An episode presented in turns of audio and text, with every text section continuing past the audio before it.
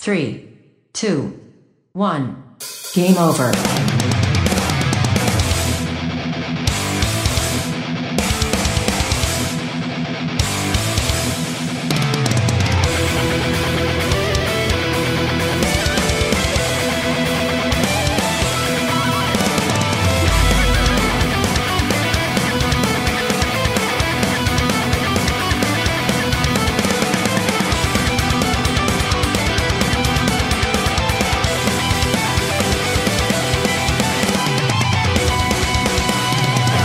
Cuando son las, las 9.55 de este sábado 13 de junio, saludo al equipo aquí presente, Alex Llopis, Fran Galdo, Geco, Javi Gutiérrez, Volcano, Tony Temorro y un par de gilipollas escribiéndome tonterías en el guion al mismo tiempo que estoy hablando y grabando esto.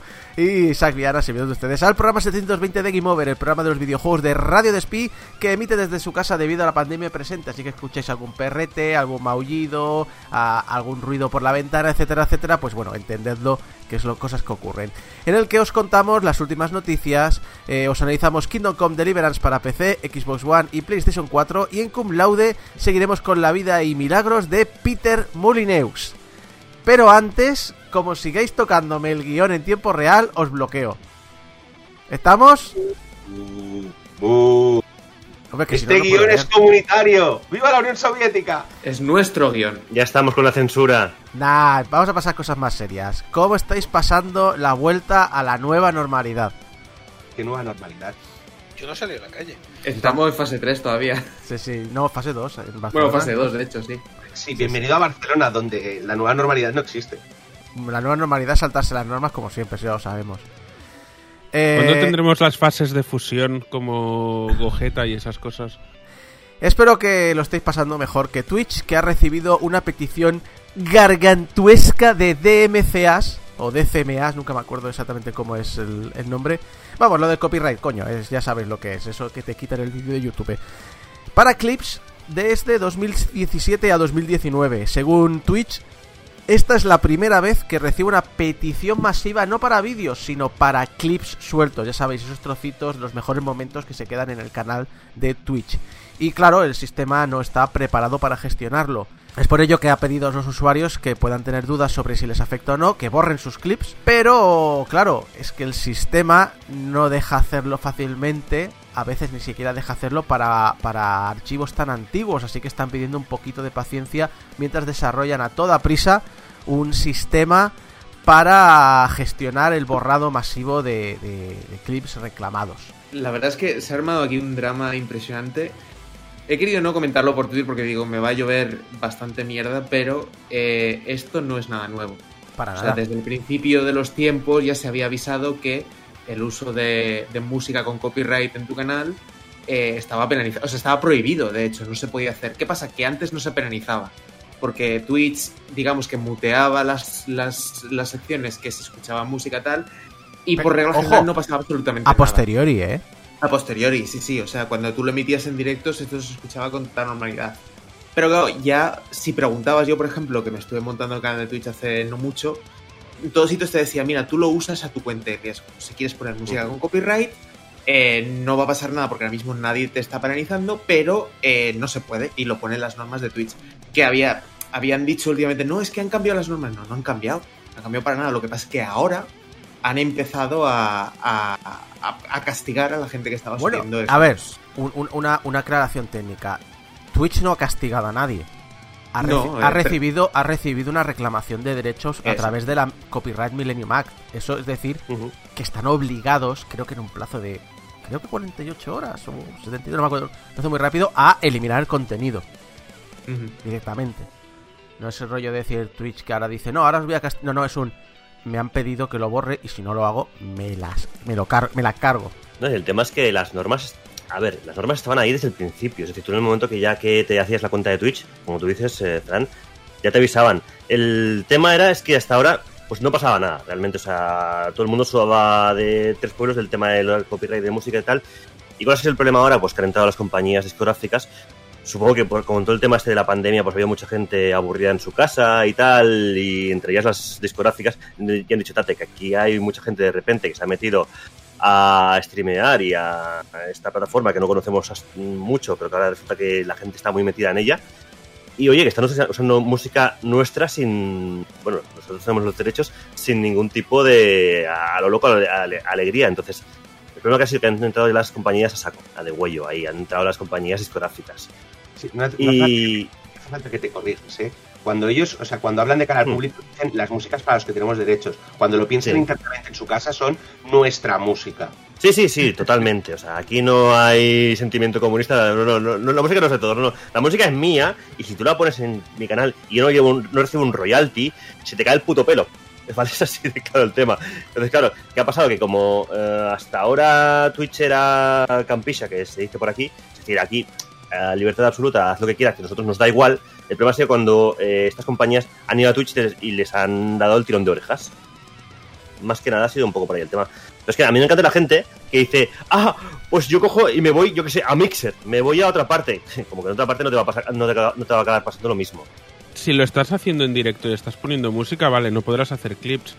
Pero te van a cortar el directo si detectan que es música con copyright. ¿Tiene algún sistema aplicado? Porque, Mm, sinceramente, no. no. he usado Twitch tanto como para saber si hay algún modo o hay una Ah, algo que te pueda penalizar. En tiempo, De momento están con los clips. en No tiempo si real se puede. En tiempo real se puede. Pero- Te mutean. Pero no, no, pero tienes que tener. eh, pero, a ver, obviamente la plataforma tiene que tener un sistema. Twitch me parece que no tiene nada, pero YouTube desde hace. Pero un porrón de años, un porrón de años, tiene un sistema muy bueno para localizar contenido eh, en, es- en que esté emitiendo en directo. Sí, porque- saco, saco, te- Porque recuerdo en que. directo te mutean, ¿eh? Sí, sí, en directo y te, te paran el vídeo, ¿eh? Te, te cortan. No, no, y en Twitch también, ¿eh? Me refiero que Twitch Ah, tiene también no, el sistema este como en YouTube. Sí, sí, no, Sí, lo sí. tienen también.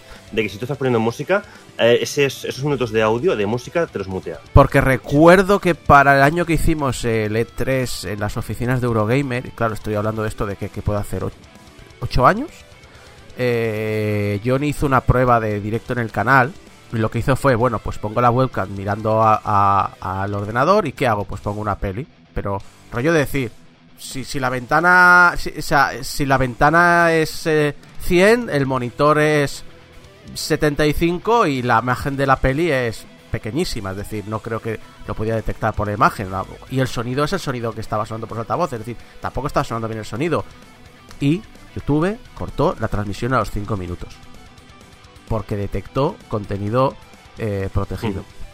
Entonces, estos sistemas existen. Lo que pasa es que YouTube es YouTube. YouTube siempre se ha tomado, Google se ha tomado muy en serio lo que es YouTube como negocio. Twitch ha sido un poco improvisado porque ya sabemos la historia de eh, Justin TV, se para Twitch, Twitch se hace más grande, se elimina Justin TV y entonces empiezan a crear eh, tipos de programación nueva en, en Twitch TV, TV, que eran los que eran los originarios de Justin TV. Entonces, eh, eso está ahí. El asunto es, y eso hay que tenerlo claro, porque esto es desde el principio de los tiempos, se ha de tener claro, en el momento que tú estás creando eh, para una plataforma en la cual tú no tienes control, tú te has de acoger a sus normas. Y entonces las normas están muy claras de, de toda la vida. El contenido protegido no has de usarlo salvo en algunos casos excepcionales. Y poner música de fondo no es un caso excepcional. Y, y a veces sí que hay casos en plan de esto está relacionado, por ejemplo, yo en el en mi último vídeo de YouTube pongo el tema de Cuéntame, de Fórmula Quinta. Yo estaba convencido de que YouTube me iba a pegar un- un- un- una desmonetización brutal. ¿Por qué? ¿Por qué la puse? Porque iba relacionado con el tema que estaba hablando. Estaba hablando del cantante de Fórmula Quinta, etcétera, etcétera. Entonces, el problema es que las grandes empresas tienen mucha más fuerza en eso. Yo sé que por mucho que vaya a reclamar diciendo tengo los derechos para usar esto, me van a decir muy bien, pero tú no eres pues Warner o la que seas. Así que siempre que te sea posible, has de intentar usar eh, material eh, que tengas permiso, que sea tuyo, etcétera, etcétera. Y esto no va solo incluido a la música comercial que todos conocemos. ¿Sabéis cuáles son los vídeos que más problemas y más Content ID tienen de todos, de, los que yo hago? Eh, un- una serie que hice hace muchos años de YouTube para principiantes, que los que más me reclaman Content ID, que me han llegado incluso a bloquear vídeos, son youtubers. En el momento que he puesto, "Or- te recomiendo este canal y he puesto un trocito de su tráiler, me han reclamado la monetización de, de mi vídeo. Otros youtubers. No, No le recomiendes. no las productoras de cine ni de música, no, otros putos youtubers. Pero es, es cierto, hay que entender que esto funciona así. No son otros youtubers. Te recuerdo que muchos de los canales que estaba sugiriendo ahora son propiedad de grandes empresas que están haciendo lo que las grandes empresas hacen, que es dar por culo. Bueno, sí, eran las. eh, ¿Cómo se llamaban estas? La- las. eh, ¿cómo, se, hostia, ¿Cómo se llama? Que era muy de moda hace 8 años. Las. eh. No, no, Las la- las networks. networks. Las networks. Networks. Ya no, pero es que el problema es que las networks estas, por ejemplo, creo que ya sabemos a estas alturas que Epic Rap Battles fue comprada por Disney. Sí, bueno, al final se, se largaron, ¿eh? O sea, Claro, eh, pero el contenido se quedó allí. eh, Disney compró Maker, eh, Maker, o sea, Disney compró Maker, eh, rehizo Maker y al final echó a casi todo, se quedó con un puñadito y Epic Rap Battles ahora se autofinancia. Epic, Epic Rap Battles vuelve a ser autónoma. No Claro, sé- pero la cosa es que el contenido que adquirió Disney a través de esas networks es propiedad de Disney. Mm. O sea que, a menos Bueno, que hayan ya- hecho algún trato para poderles recomprar el contenido, o sea, la razón por la cual tienes copyright strikes es porque ya no es parte de un youtuber que está interesado en que YouTube funcione como youtuber, sino es una parte de una empresa que lo que está interesada es en monetizar un contenido que nunca fue suyo para empezar. Yo todo esto venía porque eh, esta cuarentena me he encontrado mucha gente que se ha dedicado, aparte de streamear juegos, etcétera, lo que sea, a, streamear canciones, a hacer sesiones de DJ, entre comillas. Entonces, no me estaba quedando ni muy claro el cómo, el cómo iba el, el tema del copyright en Twitch, porque me parecía que era como un poco haz lo que quieras. También, y esto no sé si lo- esto no veo que lo hayas puesto en el guion, no se dijo hace poco que ellos habían pedido que los quitasen y hace poco dijeron que si había algún strike en algún clip ya lo quitaría Twitch directamente y muchos Es o- que el, el problema. eh, porque sí, me pareció a- verlo a- en- algo ha habido así. El problema es que, claro, eh, ha recibido esto y ha dicho, oye, estamos haciendo esto. Que, o sea, o- mucha gente se levantó viendo que le habían borrado clips y, dijo, y dijeron, oye, que está pasando esto y esto, si ha pasado esto ahora, volverá a pasar en el futuro. Así que empezar a borrar estas cosas. Y claro, la gente dijo, eh, ¿Cómo? Porque muchas veces, si el clip tiene 2-3 años, eh, ni siquiera la propia web de Twitch te deja borrar el archivo. Entonces, eh, creo que al final lo que han dicho es, vale, vale, vamos a... En el momento que haya un copyright ya lo quitamos nosotros, supongo que lo que hará será no tener en cuenta o no, o no, o no ponerte, o que no te pese o que no te cuente o alguna cosa parecida, porque es lo que es lo que hemos dicho, no es que ahora Twitch diga nos hemos vuelto malvados, es que a Twitch le han caído una denuncia masiva de clips. Entonces, eh, se está... No, sí, lo- se los está primeros una- interesados una improvisación. Esto básicamente es una improvisación ahora mismo. los primeros interesados en, en- en que esto no pase, me imagino que es Twitch, básicamente. Entonces, tampoco van a ir ahí a, a meter a piñón a no ser que les echen un toque. Claro, tú imagínate, yo que sé, que empiezan a, a meter strikes, porque claro, con tres strikes, adiós cuenta. ¿vale? Tú imagínate, tampoco le interesa a Twitch que de repente, ahora por esta movida, empezará a banear a la mitad de la gente. Que bastante, bastante calentita está la gente ahora yéndose a Mixer y a YouTube. O sea, que- Exacto. No, la que menos interesa probablemente el tema sea la propia Twitch. De todas maneras, a ver, mm, soluciones, pues evidentemente, bibliotecas de música gratis, que hay un montón. A partir de ahora, para la gente que quiera twitchear, que si que se quiere poner música, que ponga, que, que tire de bibliotecas de música ah, free. Que esa es una de las Y- pocas ventajas de las networks, que, que te- Sí. normalmente te daban acceso a una biblioteca de, de músicas libres de derechos. Pero por tu cuenta ya te puedes mirar muchas bibliotecas de música, que hay un montón, ¿eh? la propia de- YouTube, la propia YouTube tiene una biblioteca. gratuitas, eh, por eso te digo. Y si no, pues coges Google y las buscas, que hay, hay un montón y hay algunas muy buenas. Ah, pero dos cositas más. Volviendo al tema de los del drama, ¿no? Lo que es el drama en sí. Claro, ah, lo que están. Los strikes vienen por los clips, no por los directos todavía. Todavía. Pero claro, hay canales que tienen miles de clips, por ejemplo. Y la única solución que le ha dado Twitch es borrarlos todos. Que tú imagínate esa persona que, que al final es contenido que es parte de su, de su canal y de su vida. O sea, que tiene miles de, de clips que borrar. Es que los, Es un- cli- los clips son súper ¿eh? importantes para Twitch porque te promocionan tu contenido. El asunto es Claro. que, que tú puedes hacerlos, pero es que los clips los puede hacer todo el mundo que te ve el canal. Todo el mundo tiene derecho a hacer un clip y se te queda en tu canal. Entonces tú te haces responsable del clip que ha hecho otra persona de tu contenido. Y encima, eso, que no tienes por qué hacerlo tú, lo te lo puede haber hecho otra persona a ti, ¿vale? Pero eh, eso es una cosa. Y la otra también, no sé si vosotros lo sabéis, pero ahí está este juego dentro de Twitch que es Twitch Sings, que es con canciones, no sé si lo conocéis. Eh, ¿Qué pasa con esto? Porque claro, estamos hablando de eh, gente que canta canciones con su copyright. A problema... No sé, yo, yo no sé, yo lo ya, Eh, Yo, yo creo que este problema es. eh, eh, también reconozco que este problema. eh, y, y vamos a acabar ya este tema casi. Este problema también se lo ha traído Amazon. Eh, o sea, es responsable Amazon en parte. Porque Amazon nunca se ha preocupado de poner los sistemas. eh, que sabía que tarde o temprano iba a tener que poner. Y ahora, tiene, y ahora le ha quedado el marrón encima. Y Amazon, recuerdo que tiene Amazon Music. Es decir, tiene tratos con discográficas.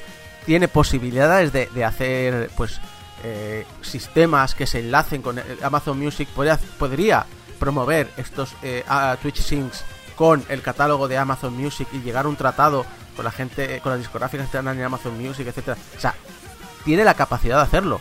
No lo hace porque no le sale de los cojones. Entiendo, o por, Eh. por el motivo que sea, pero la capacidad y la obligación tiene. Y, y- y lleva, ya llevamos años que esto se, entre comillas, y a toro pasado, obviamente, me da mucha rabia, pero se veía venir. Pero soy el único que piensa aquí que la culpa es del usuario. Es que aquí estáis. Pero eso, es, estáis pero eso, aquí. eso no, a ver, eso no, lo he no, dicho- eh, ojo, ojo, Tony, eh, eso lo he dicho al principio, eso lo he dicho también al principio, eh. Ya, pero déjame hablar, porfa. Eh, es que aquí es- eh, estáis diciendo, no, es que Twitch no eh, se ha visto el marrón y demás. No, tío, el marrón lo ha visto el, el usuario por no respetar la- las normas del juego.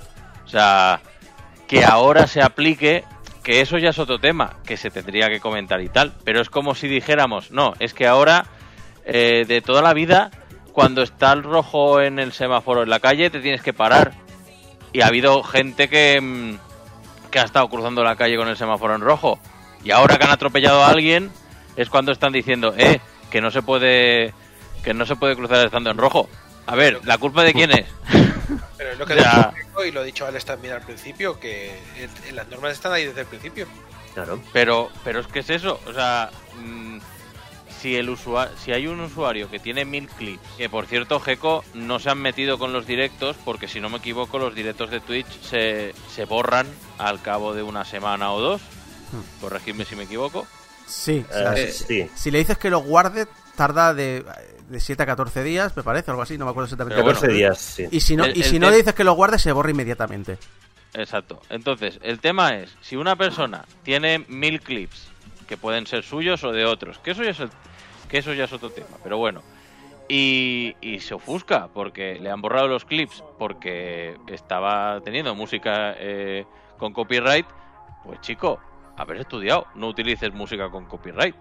Que luego tendríamos que, ya habría que... em, mirarse las leyes del copyright porque a lo mejor no son justas en según qué situaciones, porque a lo mejor cuando estás haciendo contenido y lo haces con sentido, mm, no tiene mucho sentido que te hagan eh, strikes de copyright y demás. Bueno, eso las leyes se podrían mirar, pero ahora las leyes son las que son y tú te tienes que, que, que atañir. O si no, te montas tu propio stream, o sea, tu propio servicio de streaming con casinos y furcias. Y Sí. quiero acabar con una pequeña anécdota y es un poco a la par de lo que decía Alex al principio, de que había también streams de que solamente ponían música, que eso ya es un poco mm, eh, rizar el rizo. Eh, siempre me va a hacer mucha gracia los Kingdom Hearts, cómo te pone explícitamente que no puedes utilizar el juego para hacer stream solamente de la música. No sé si os habéis fijado cuando habéis jugado en alguno. En las opciones te pone en los permisos, en tema de licencias, te dice, te puedes streamear el juego, pero no puedes hacerlo eh, solamente por la música. Que es que se ve que debe haber gente que lo ha hecho. O sea, porque si todos sabemos eh, una, una ley no escrita de los, los avisos y los carteles es que si hay un cartel que te dice algo es porque alguien lo ha hecho antes. Hmm. Como por ejemplo el cartel de por favor, no follen con los animales de granja. Estaba pensando más en el del café caliente en Starbucks, pero vale, también me parece bien. Ah, acabo solamente por, eh, por, por comentar una cosita así que se me ha ocurrido. Eh, como posible solución o algo así de todo esto. Es que a mí lo que me alucina, lo que me flipa, es que, mm, por ejemplo, esto se podría solucionar pagando una pequeña cuota, pero es que como ya estás pagando un Twitch Prime con toda esta movida, bueno, o, si pagaras Twitch Prime, que estuviera metido ahí eh, el tema de... eh, un tanto parle a las discográficas para que te dejaran de tocar las raíces. O sea, ya que estás pagando, que muchos, mucha gente paga el Prime, que a partir de esto ya, ¿vale? Directamente te olvidas de problemas, directamente tú ya pagas el Prime y dentro del Prime te viene una cuota para uno, lo que sea, para que tú puedas poner contenido y, y- de hecho ese contenido que tú pongas musical, ¿vale? Sus derechos correspondientes, vaya quien corresponda. Pero tú como usuario de Twitch que sube gameplays, que sube, que, se pone a hablar a la cámara y la gente te escucha y tal, y te pones música de fondo mientras tú hablas, que no te tengas que preguntar, eh, preocupar, perdón, por estas movidas. A ver, puedo, puedo inferir una cosa. Eh, más que nada porque también, pues, o sea, Tony, bueno, más o menos has hecho un resumen de lo que hemos dicho y mucho de lo que he comentado yo es, pero es que quiero volver a lo básico, es, no debemos centrar este debate en la música, debemos centrar este debate en, eh, en la ley de propiedad intelectual. Y os recuerdo que hace un montón de años esta discusión la teníamos con los propios videojuegos en sí cuando muchos eh, desarrolladores, sobre todo los grandes, dijeron, oye, yo he hecho el videojuego, si tú creas contenido con mi videojuego, pues lo monetizo yo porque el videojuego es mío. Entonces, realmente es una base, ah, o sea, una base, es una, una, mm, un problema de creación de contenidos que ahora todo el mundo tenemos acceso a eso y, y las leyes no se han adaptado y la, a veces ahora, ahora los videojuegos de manera reluctante han aceptado que el contenido creado y las modificaciones pues les, favorecen pero a lo mejor la música no. Y mientras tengamos un sistema que dice que oye yo he creado esa música yo puedo determinar qué se hace con ella y qué no que también es lógico estar en su derecho lo único que está causando es que cada vez más se está forzando a que tenemos que ir a hacer un debate sobre este tema y no hablamos de la música hablamos de todo del cine, es decir, eh, hasta qué punto tengo yo derecho a coger una película y hablar de ella. Bueno, pues hay unos supuestos en la ley, pero cada vez se están estirando más estos supuestos. Así que hasta qué punto eh, tenemos que modificar la ley, pues está ahí. Es decir, es un problema que, que no que hemos dejado que es- el mercado se coma que se, se coma mm, hemos dejado que el mercado vaya por delante de la ley y entonces llegará un momento que esto explotará. Y ya ha pasado antes con YouTube, ha pasado ahora con Twitch y pasará mañana con el sistema que venga. Y espérate a que no se metan con TikTok. Yo creo que, que por Eso, Instagram eso sí demás que es una problemas. casa de...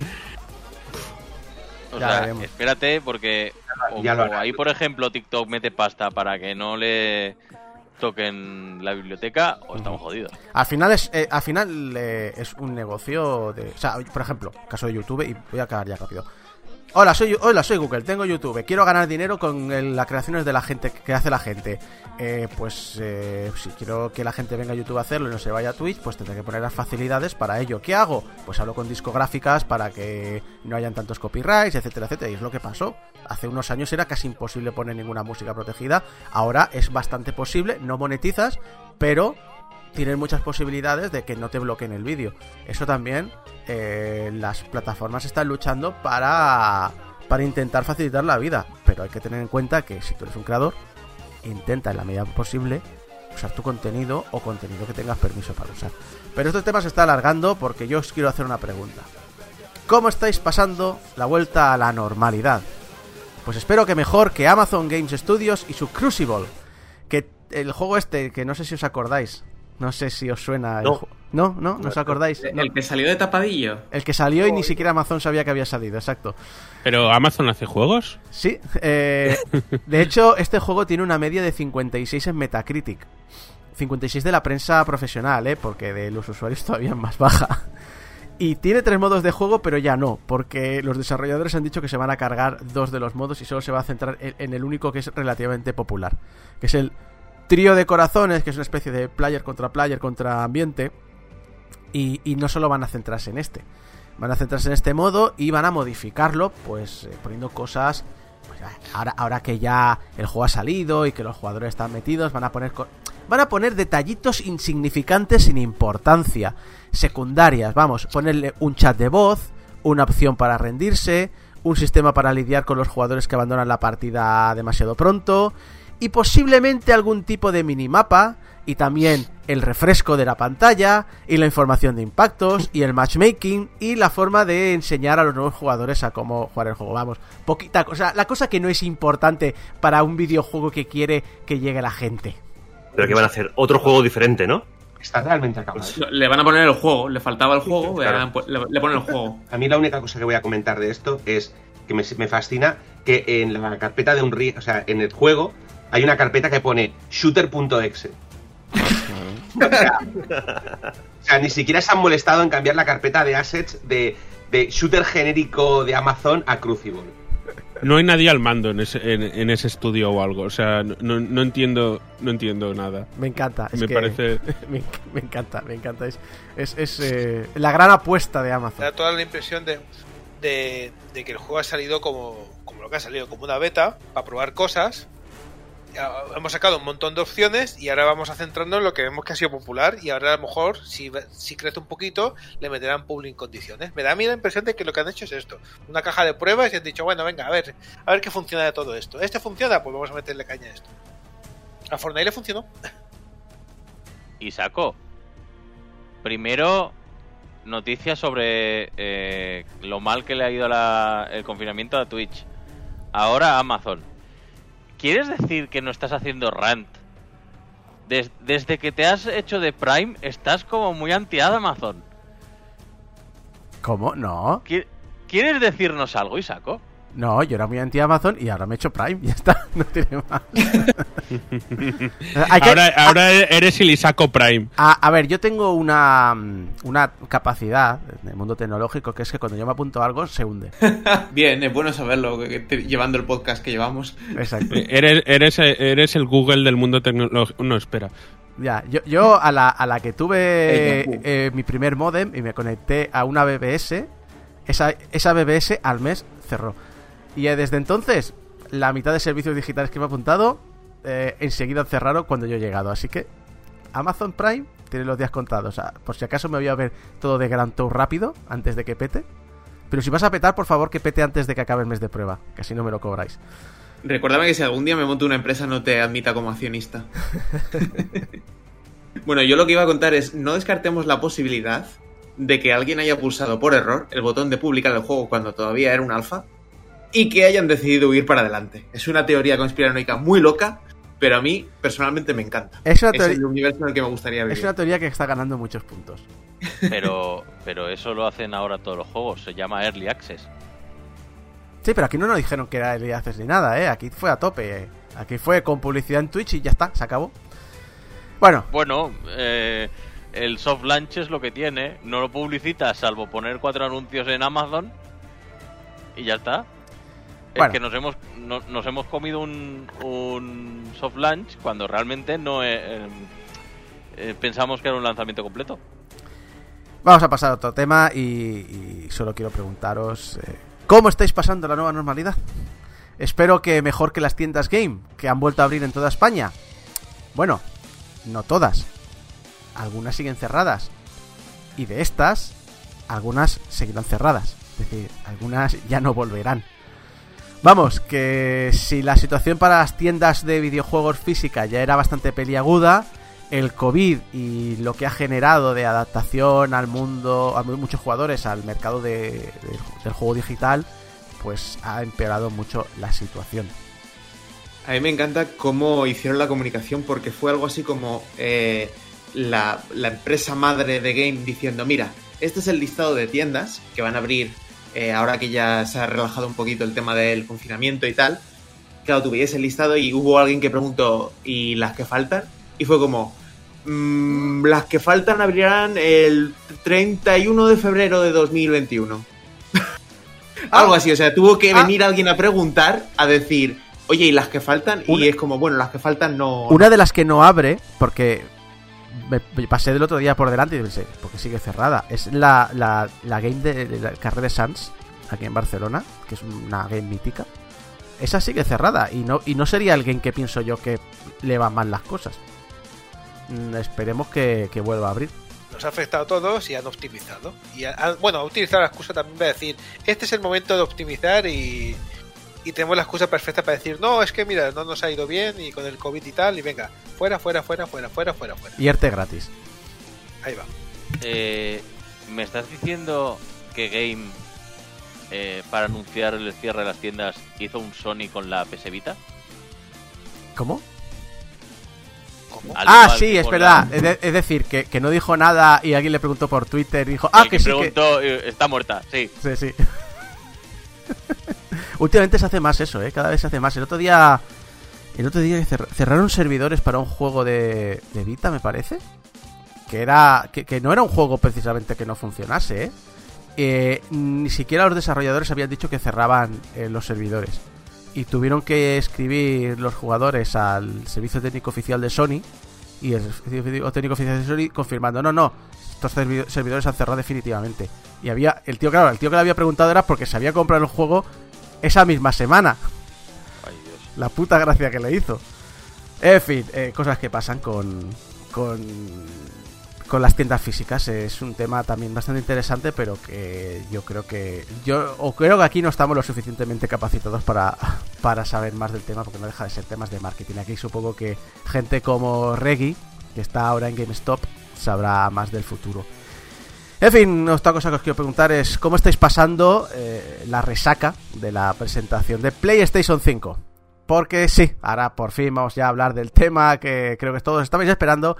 El jueves hicieron la presentación centrada sobre todo en juegos, que es una cosa que creo que hay que destacar y agradecerles. Videojuegos, videojuegos, videojuegos y además eh, muchísimo juego eh, de licencia nueva. Eh, no fue una presentación de estas que podemos criticarle por hay mucha paja, hay momentos de cringe, hay momentos de no me interesa lo que me estás hablando, eh, me estás hablando de servicios, no, me estás hablando de juegos, pero estos son secuelas. No, no. Yo creo que en ese aspecto estaba muy bien. Y además eh, presentaron el aspecto final de la consola. eh, la consola físicamente, cómo se ve y todos sus accesorios. Personalmente pienso que muy bien la presentación, muy chula. No soy quizá el público adecuado porque los títulos que a mí me llamaron son multi. Pero me parece que para el fan de Sony dieron lo que prometieron y más. Eh, estuvo muy currada. Hay un poquito más de lo que... O sea, porque hay un momento que pudimos ver claramente el, el- el arranque de la consola. Y, y ni se mencionó ni nada, pero más o menos podías imaginarte cómo, cómo es. Y yo creo que, que han hecho un gran trabajo, en mi opinión. Eh, ahí yo creo que las únicas críticas que puedes hacer a la presentación es si te gusta o no el catálogo, si te trae lo más mínimo.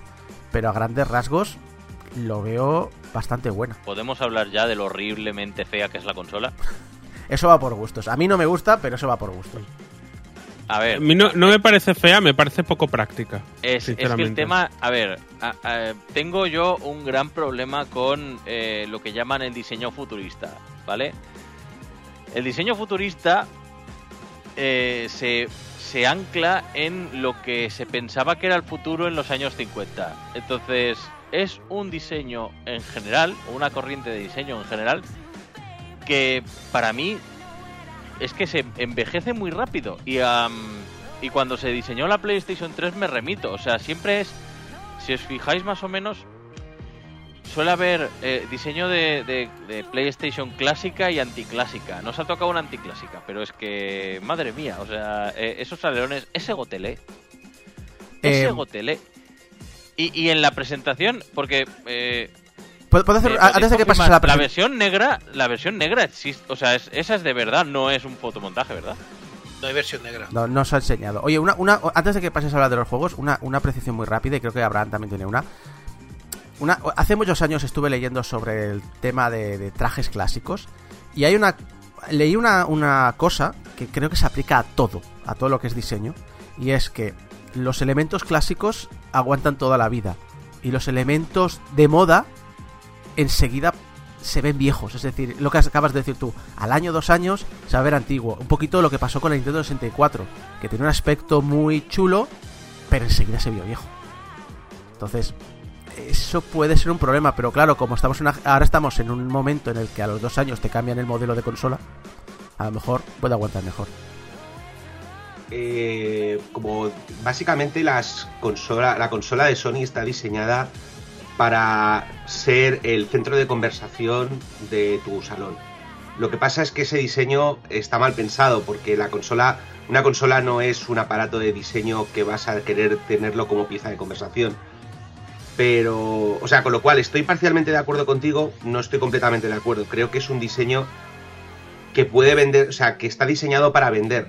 Lo que pasa es que a nosotros concretamente no nos vende porque somos coleccionistas de trastos. Entonces, a, a mí, por ejemplo, el diseño de la Xbox One, que fue duramente, bueno, y de la Xbox, o sea, de la Xbox One X y similares, que fue duramente criticado porque era una pizza, era una caja de pizza, pues a mí me pareció lo puto mejor del universo. ¿Por qué? Porque la puedes apilar. Pero es eso, hay que tener en cuenta por qué diseñan estas cosas así. Las diseñan porque quedan muy bonitas encima de un pedestal. Pero es que tampoco es así, o sea, al menos en mi opinión, o sea, yo no es que sea coleccionista de, tra- de trastos, yo a mí me gusta, o sea, la consola la voy a usar para jugar, pero esto es, y eso es el motivo por el cual, por ejemplo, hay gente que se ha quejado porque no se puede poner horizontal o porque no, le, no se imaginan cómo puede ser puesta en horizontal. Hay fotos. No, no, de hecho en la, en la- fotos. en la Sí, propia sí, sí. presentación se vio durante medio propia- segundo. En un fotograma, sí, Sí, sí. En un fotograma se vio, eh, todos lo vimos. Eh, estaba ahí puesto para que lo viéramos en el subconsciente. O sea, en el subconsciente ya sabíamos que se iba a poner. Yo lo vi en el directo, pero bueno. Pero, pero y, no y se sabe. y han- y han puesto fotos después, sí, Pero sí, bueno. fotos oficiales. Anyway, cuando subo la presentación, la gente estaba en plan. Y no se puede poner horizontal. Digo, a ver, a mí me va mejor vertical por tema práctico. Por, en, la mesa. Otra cosa es. eh, no me imagino. Es que no sé en qué con- en contexto, y esto por favor explícamelo, Volcano. Eh, puede haber alguien que diga. mm, Uy, ¿qué es eso que- con alerones que tienes en el salón? Ah, pues me- buena pregunta, pero es que ni con la Play ni con cualquier otra cosa. No, sí, sí, O sea- yo, yo sí que, que lo veo, pero es, es lo que, hay una palabra clave que tú lo has dicho. Yo me compro la PlayStation para jugar. Y la pero mucha gente con sus amigos, sus amigos no juegan. Y entonces sí que lo ven y lo ven como algo eh, fashion y bonito, es como una es como un jarrón raro. Es como, como algo que no molesta. Es algo que está en un salón de, de, de foto de catálogo y encaja. Pero nosotros como gamers eso nos da igual. Eso eh, creo que lo buscan para el público de lujo. Problema, y ahora se me acaba de ocurrir también, si están enfocando el aspecto visual y el aspecto de venta y el aspecto de marketing eh, en esto, ¿eso significa que el precio va a, ir, va a acompañar también a un público de lujo? Um, quería- Precisamente sobre el tema quería decir una cosa. El tema de este diseño, yo creo que es una. ah, simplemente es va en- eh, conforme al- a la imagen que están queriendo dar Sony de somos una Apple de los videojuegos. No. Una salvando las de distancias, ¿eh? Una declaración Pero de es un. ah, Sony, Sony no solo os damos calidad en, en potencia y tal, sino es que somos un artículo de lujo, de diseño, de etcétera, etcétera. Y eso va a ir acompañado de un precio más elevado, claramente. Para ser la Apple de los videojuegos, tienes que diseñar bien. Quiero decir, yo tengo un dispositivo Apple y por muy impráctico que pueda ser para el usuario de PC, bla, bla, bla, el diseño es bonito. O sea, No, de acuerdo Eh, totalmente. eh, entonces, me vienes a mí con la consola esta, que, que es que se ve, o sea, en la presentación fue en plan de que es que se ve como de plástico, no lo ves como algo de lujo, al menos yo no lo vi como algo de lujo, lo vi como algo que, que de diseño de los chinos. Cállate, Eh, con- que no tienes ni puta idea. Apple es una puta mierda. Ya Que saltó. sí, lo, que lo que quieras. El anti-Apple. Eh, Y ahora, ahora voy a hablar en serio. Dejad de decir de una puta vez que Apple es diseña bien. Apple diseña atractivamente, pero los diseños de Apple son una puta mierda que fallan. ¿Vale? Desde el 2011 no ha sacado un puto diseño de hardware que funcione. Todos tienen problemas de disipación térmica. Todos tienen problemas de componentes que no están bien diseñados porque fallan. Todos, inevitablemente. El teclado de los últimos Mac Pro, que es una mierda de aparato que vale 1800 pavos, falla porque se le mete polvo. ¿Vale? Eso no es buen diseño. Buen diseño es algo que sea funcional y atractivo. No atractivo y funcional. Funcional y atractivo. Entonces, Sony ha diseñado mal, sí. Apple diseña mal. ¿Vale? ¿Ha quedado claro o tengo que explicaroslo mejor? Yo quieres- hablar de la Play 5, pero ¿Quieres bueno. bolsa? Eso. Señor, suerte Que le has tocado el tema.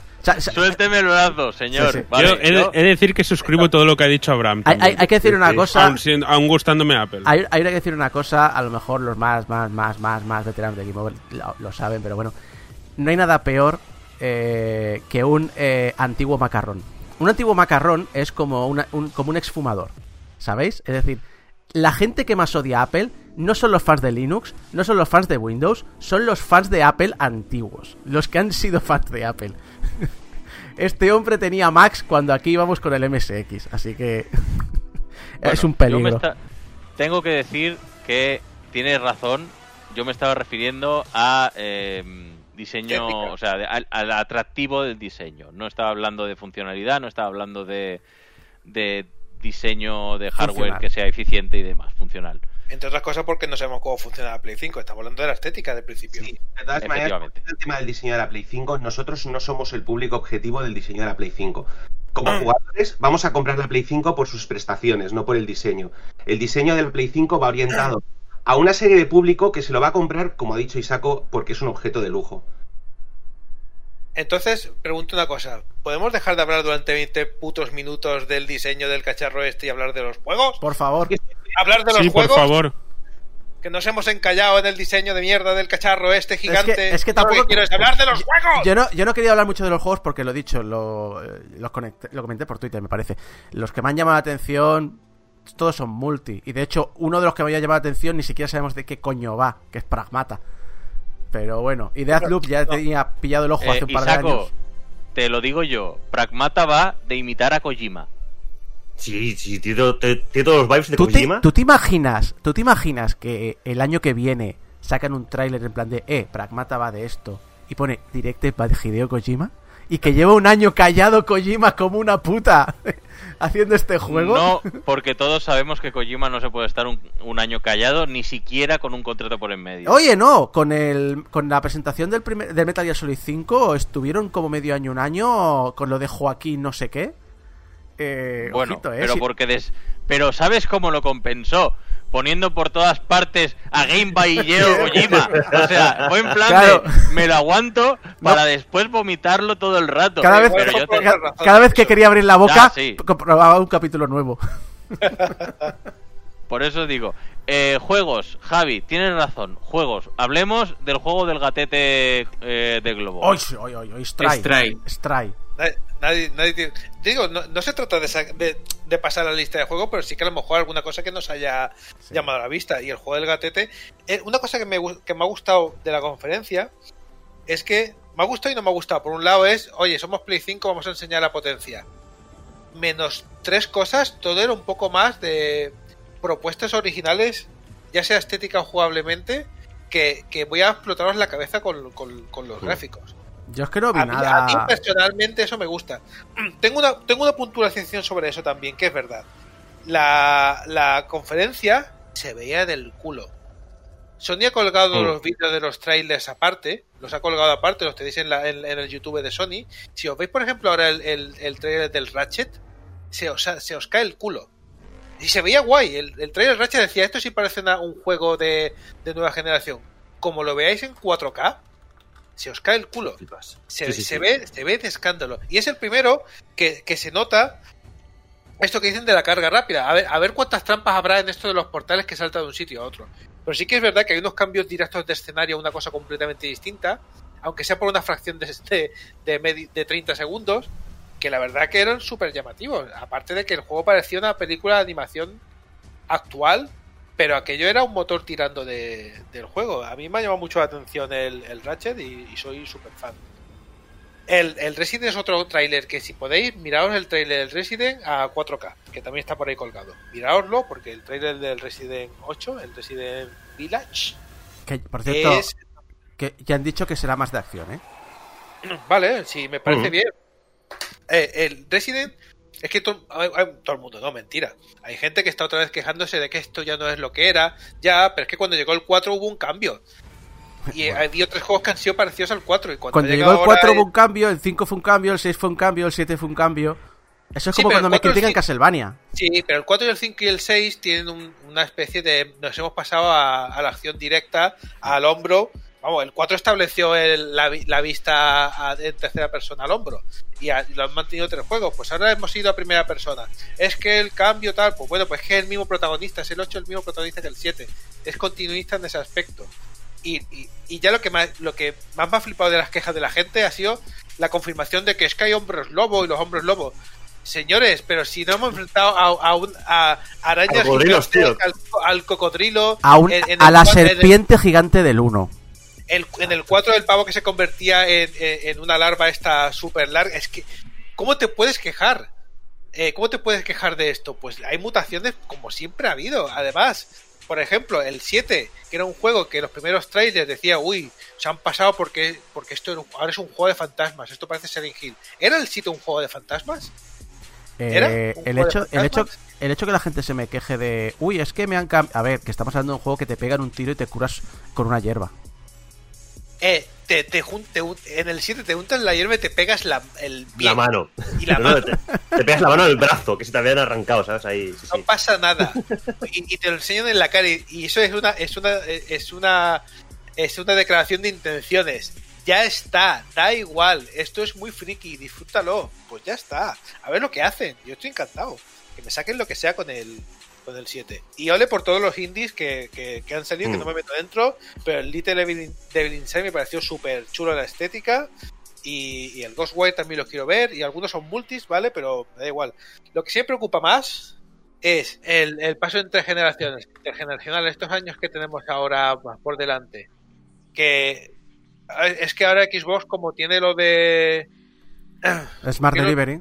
el- el- ahora Xbox como tiene lo del Smart Delivery, pues se van a poner a desarrollar sin aprovechar la potencia de... No, no se trata de eso, se trata que hay unos juegos que están en medio y que los han hecho cuando todavía no habían salido las nuevas consolas. Y, una vez vista la conferencia, tú miras la lista y muchos de los juegos que anunciaron son PS4, PS5, PS4, PS5, PS4, PS5, PS4, PS5. Ahí tienes que tomar una decisión, ¿lo compro en uno o lo compro en otra? Porque no lo puedes comprar en las dos. Por eso sigo diciendo, a, a a, a mi parecer, que lo Smart Delivery está de puta madre. Y está muy bien y me parece un acierto por parte de Microsoft y, y, y, y un fallo de Sony de no seguir esta, esta corriente. También es una cosa que cada uno tiene su, su, su forma de ver el mercado y se quiere posicionar. Sí, pero, Pero- pero, pero cara- ahí de cara de, de cara usuario, de cara al usuario, me parecería súper acertado seguir esta corriente. pero ahí viene lo de Sony, que no para de insistir, eh, la nueva generación, la nueva generación, cosas que nunca más, eh, nunca puedes ver en esta generación, y, el- y ves la presentación y prácticamente no ves nada que no te imagines en Play 4 Pro. Porque, porque es normal, porque los dos primeros años es lo que va a ser. Sí, Y pero, no si, pero, pero si enfocas tu marketing en eso, e- es el problema. Es decir, te enfocas tu marketing en eso y no lo demuestras. Ahí Pero bueno, tienes, tienes el Ratchet y tienes el, el- el Horizon que se vende el carajo. ¿Cuándo van a salir?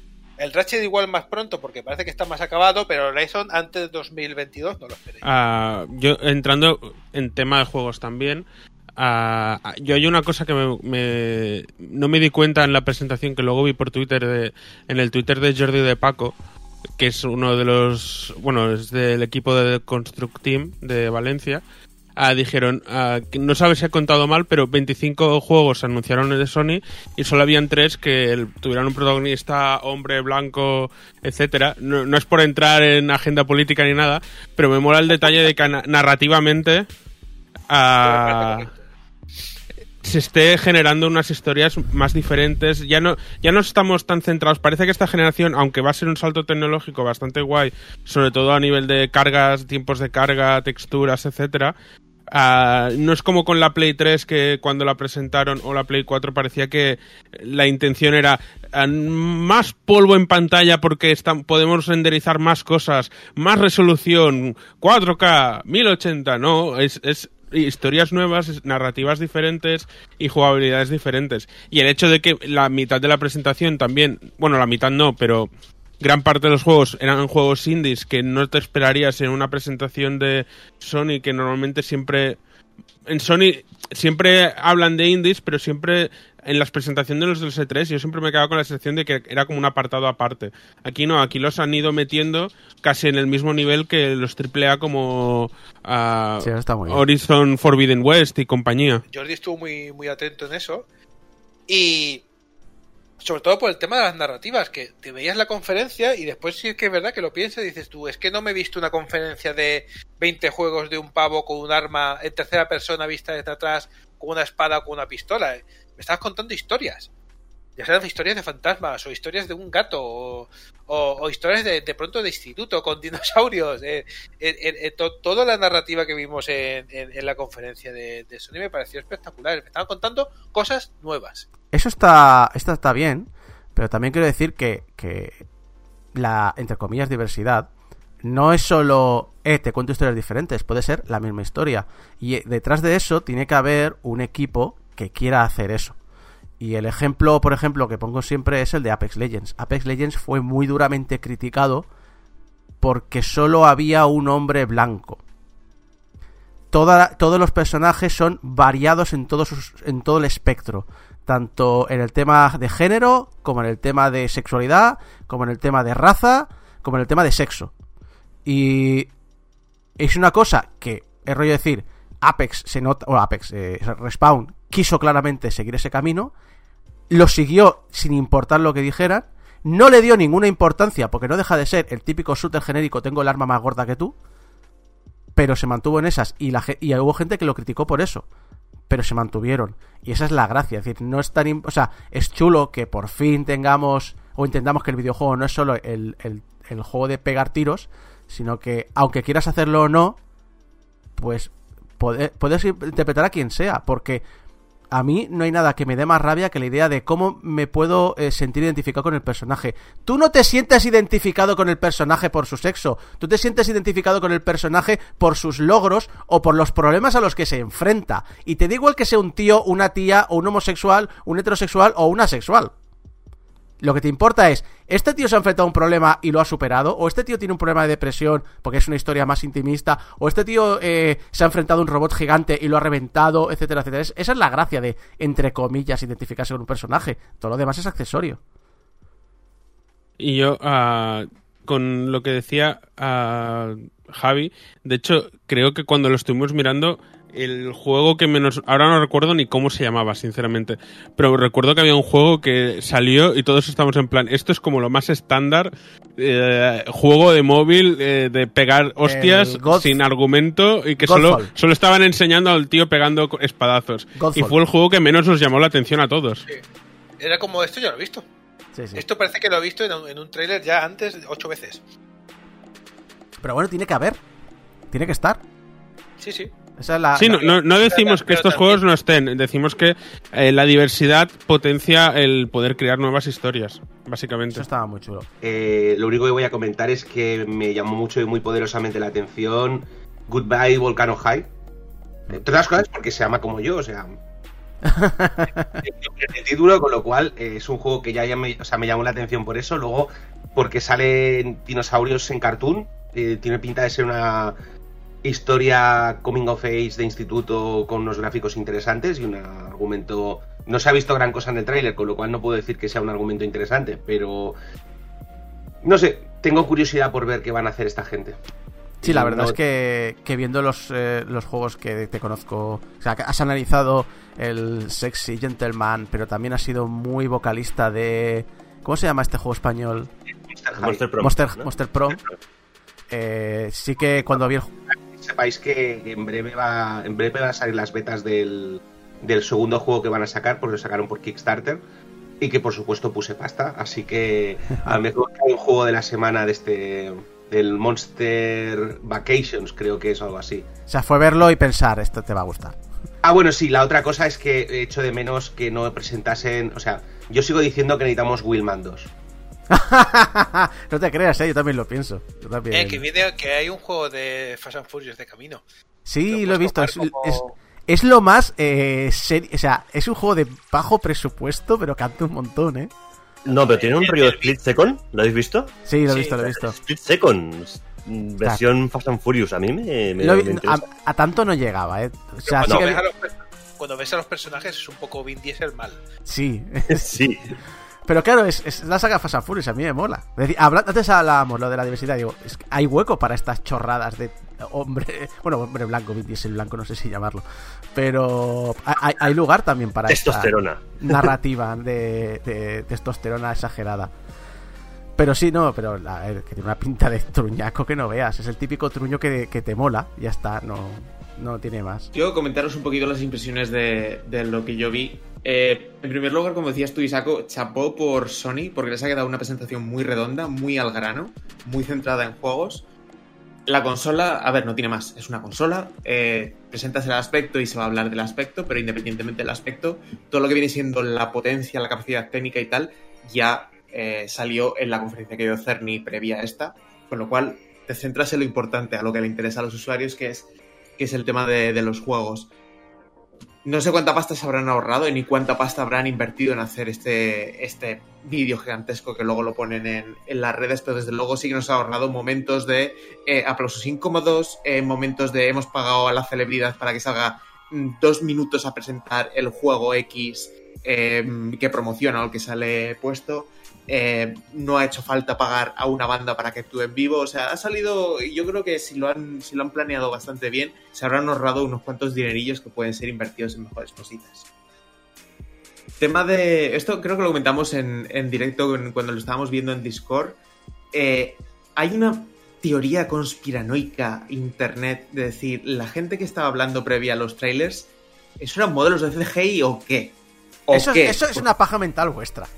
No, no es, un- no, no es una paja mental nuestra. O sea, si ves el vídeo, Eh, por favor, fijaros en, el- en el Kazhirai.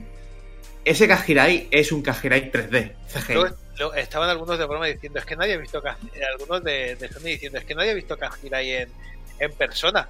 Siempre lo, no, siempre lo vemos en pantalla en todas las charlas. Y, igual, igual le han hecho un Disney y se ha muerto y el tío está renderizado en 3D, porque, para no decir...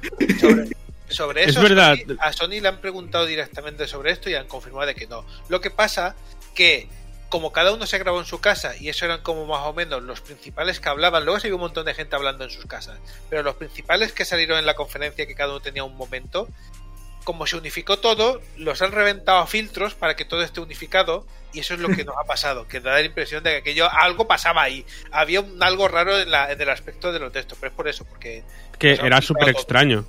Extraño. Sí, evidentemente algo pasaba, pero no es que sean render. Yo estaba convencido de que eran render. Sí, eh, yo también, yo también. Y de hecho lo puse y de hecho hasta Polygon ha tenido que sacar haciendo un artículo porque ha dicho, ostras, es que durante la presentación había una gran cantidad de gente que estaba poniendo tweets diciendo, esto de aquí, ¿qué pasa? ¿Que es una especie de, de broma o una especie de teaser para luego decir que todo lo- toda la conferencia ha sido renderizada utilizando el motor de PlayStation 5 o cómo? Pero bueno, pa- parece ser que la, la explicación era un poquito más razonable. No, El yo- tema- Per- perdón, un, un pequeño aporte, claro. A, a mí también me pareció render. Lo único que no me cuadraba es que se hubiesen currado el modelado de toda esta gente para la presentación en tan poco tiempo, sinceramente. tiene la Es lo único.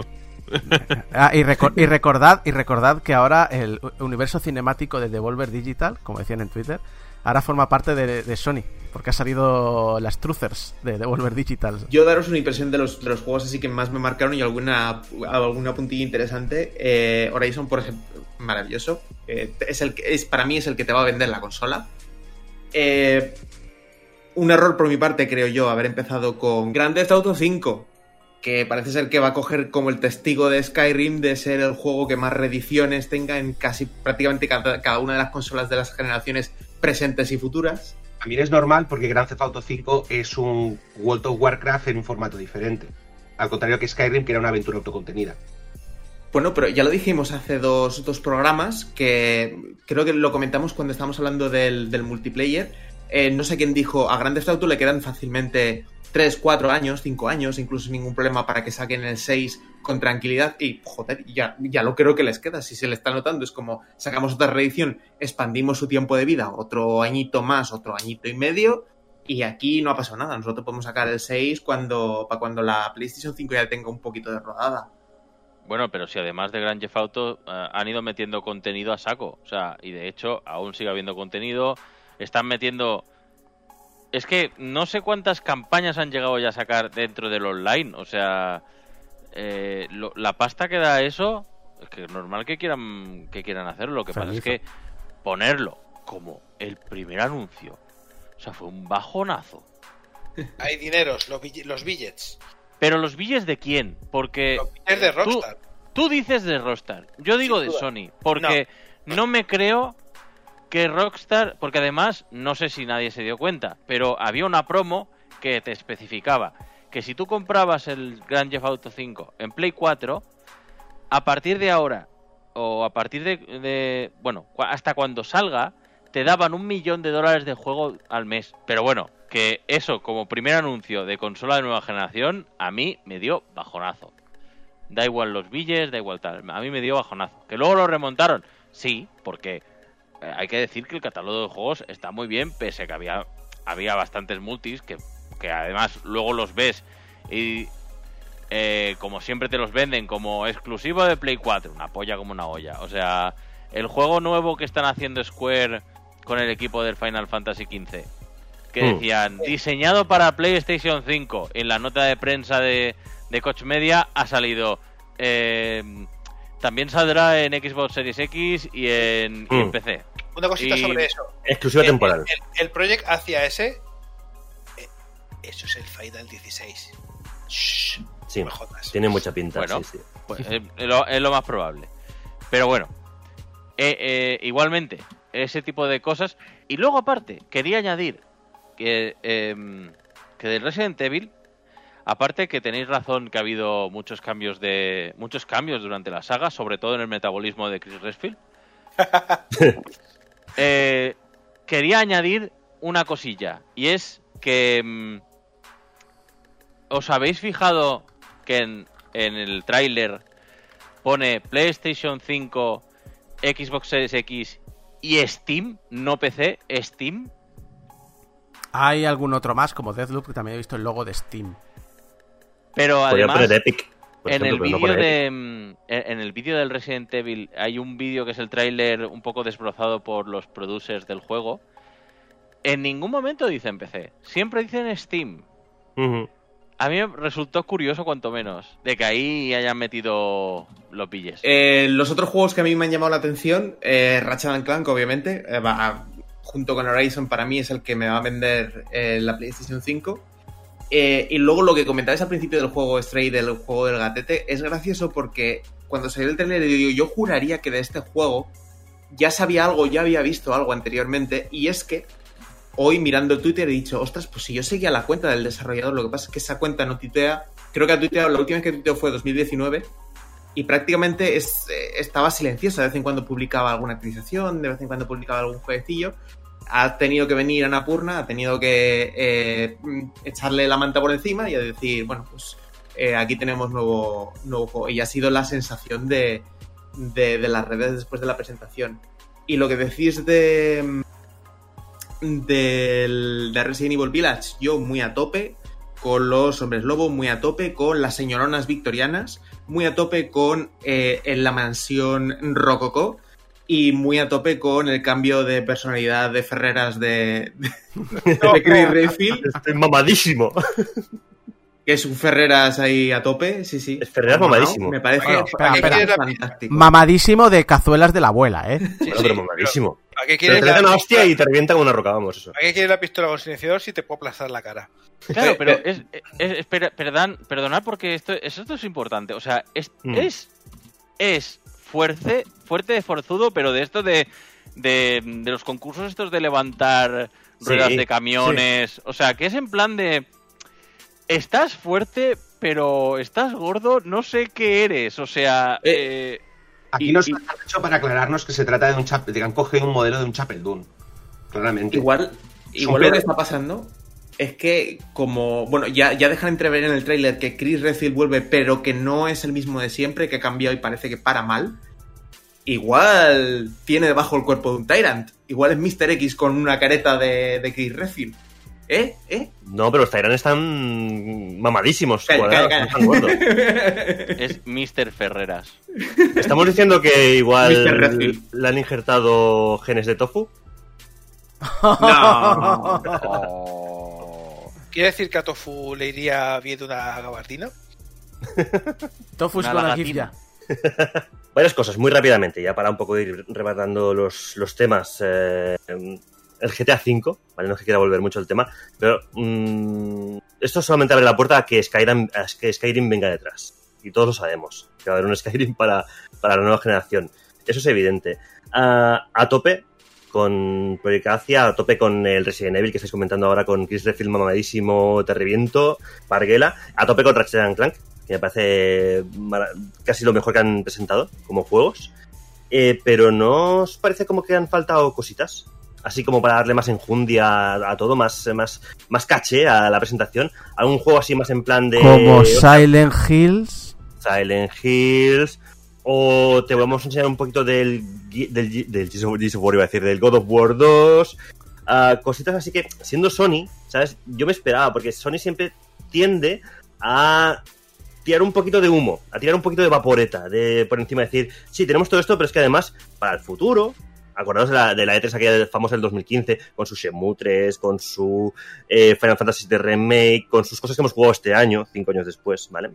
Con su... no sé qué más presentaron aquel año, o sea, fue el año del humo, totalmente, pero acabó, acabó llegando tarde, pero acabó llegando.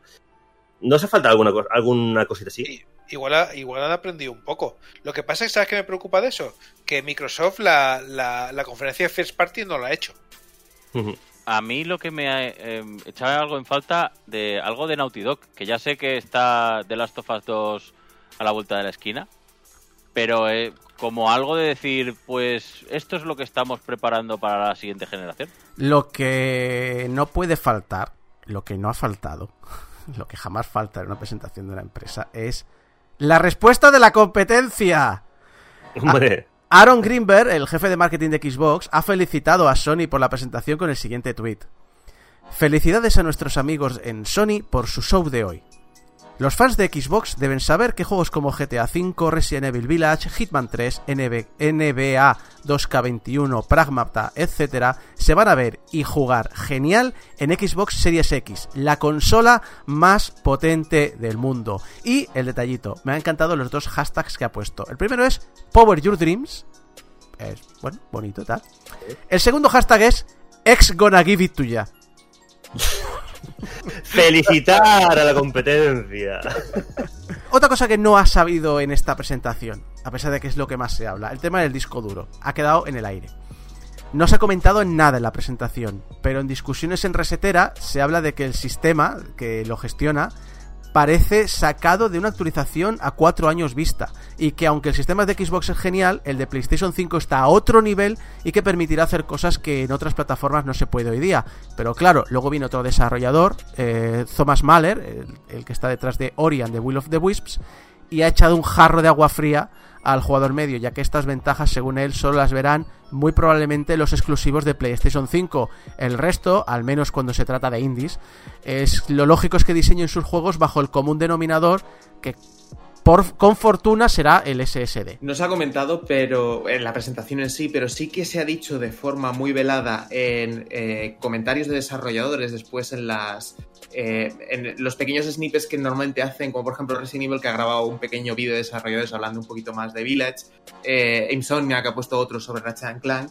Por ejemplo, Ratchet Clank comentaban los desarrolladores y encaja con lo que con lo que decías tú, eh, que eh, aprovechándose de la tecnología del SSD podían, eh, o el personaje Ratchet podía hacer saltos entre realidades sin pantallas de carga.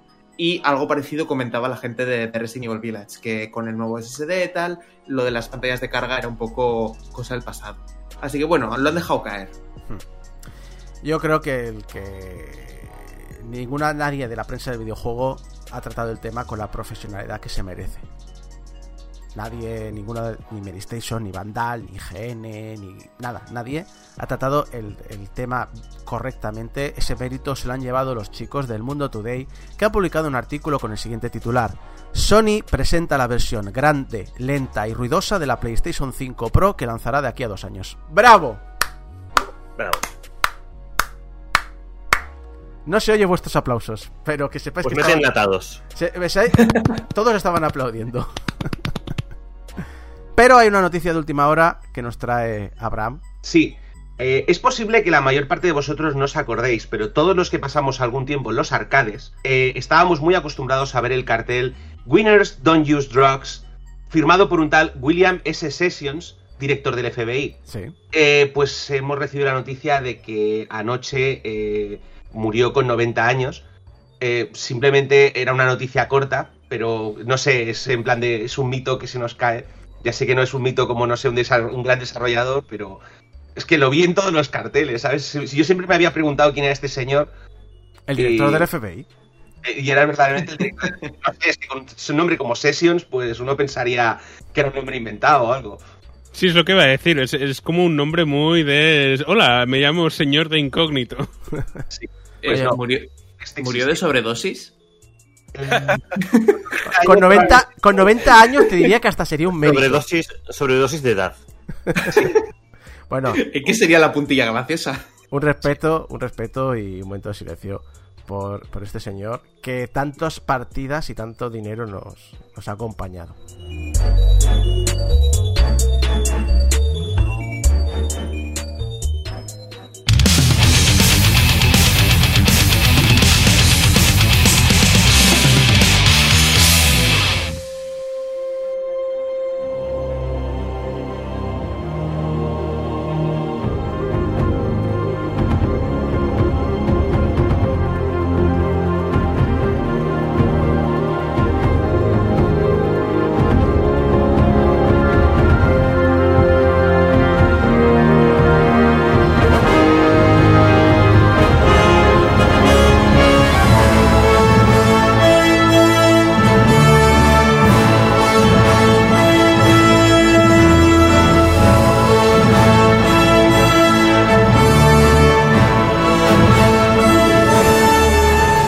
Kingdom Come es un juego de rol no lineal que sigue la clásica progresión de granjero a caballero que hemos visto en otros juegos. De hecho, de granjero a caballero lo primero que se me ocurrió fue... eh, no sé si acordaréis de un juego de Microsoft Studios que hizo un una, una película, el ball El nombre del rey. Ah, sí, en el nombre del rey. Sí, me reí mucho con esa peli. Que de hecho, de, de granjero a caballero suena reality. Rollo de granjero busca esposa y similares. Pues sí. Pues eh, no sé, es un tropo, es un tropo muy visto, pero eh, mm, bueno, es un tropo interesante eh, que además encaja muy bien con un juego ambientado en la Bohemia de principios del siglo XV, en plena invasión cumana. Ya con eso te puedes imaginar que el juego me llama la atención. También es un juego con mecánicas cuestionables, gráficos desfasados y una generosa dosis de controversia social por parte de sus creadores. Esta parte no me llamó tanto la atención. Sí, la verdad es que. que es un juego que tiene una de cal y una de arena. Bueno, no, porque una de cal y una de arena son, normalmente son, dos cosas que se complementan. Tiene, una, tiene como dos caras de una misma moneda que, que muchas veces una afecta a la otra. Sí, digamos que esa es una razón por la cual, aunque este juego me lo habían recomendado muy encarecidamente mucha gente, de hecho, este juego me lo recomendaron por allá el 2016 o así, cuando alguien, cuando empezó el Kickstarter, o cuando, o sea, cuando empezó la segunda ronda de financiación del Kickstarter, eh, me lo volvieron a recomendar cuando salió y finalmente me lo recomendó un compañero de trabajo, eh, Julio, que seguramente nos estará escuchando. eh, eh, y al final, tras la, tras la recomendación de Julio, me puse con él. Pero, pero me costó muchísimo. Y, y es una pena, porque la verdad es que el juego es interesante. Pero bueno, al final me puse y es el juego del que hablaremos hoy.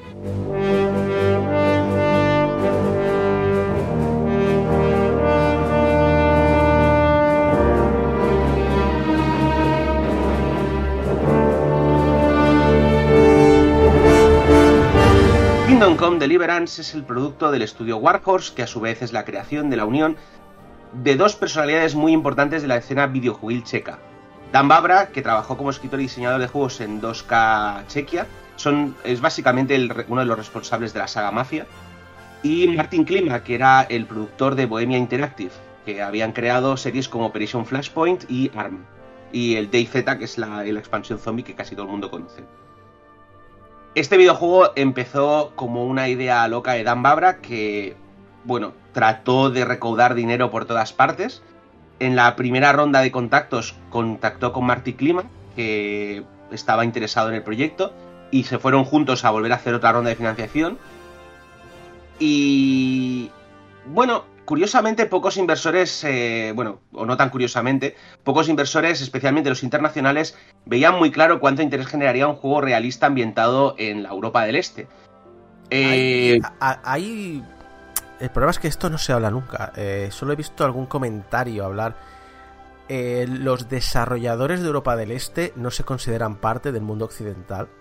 Y en parte con razón, porque les hemos ignorado mucho. O cuando nos fijamos en Europa del Este, les tratamos como occidentales, ignorando su historia, su filosofía, su ideología eh, y, los pormenores por los que han pasado. Es decir, realmente no se sienten parte de la comunidad los desarrolladores de Europa del Este porque, reconozcámoslo, nunca les hemos dejado hueco, ni les hemos dejado voz, ni les hemos dejado expresarse.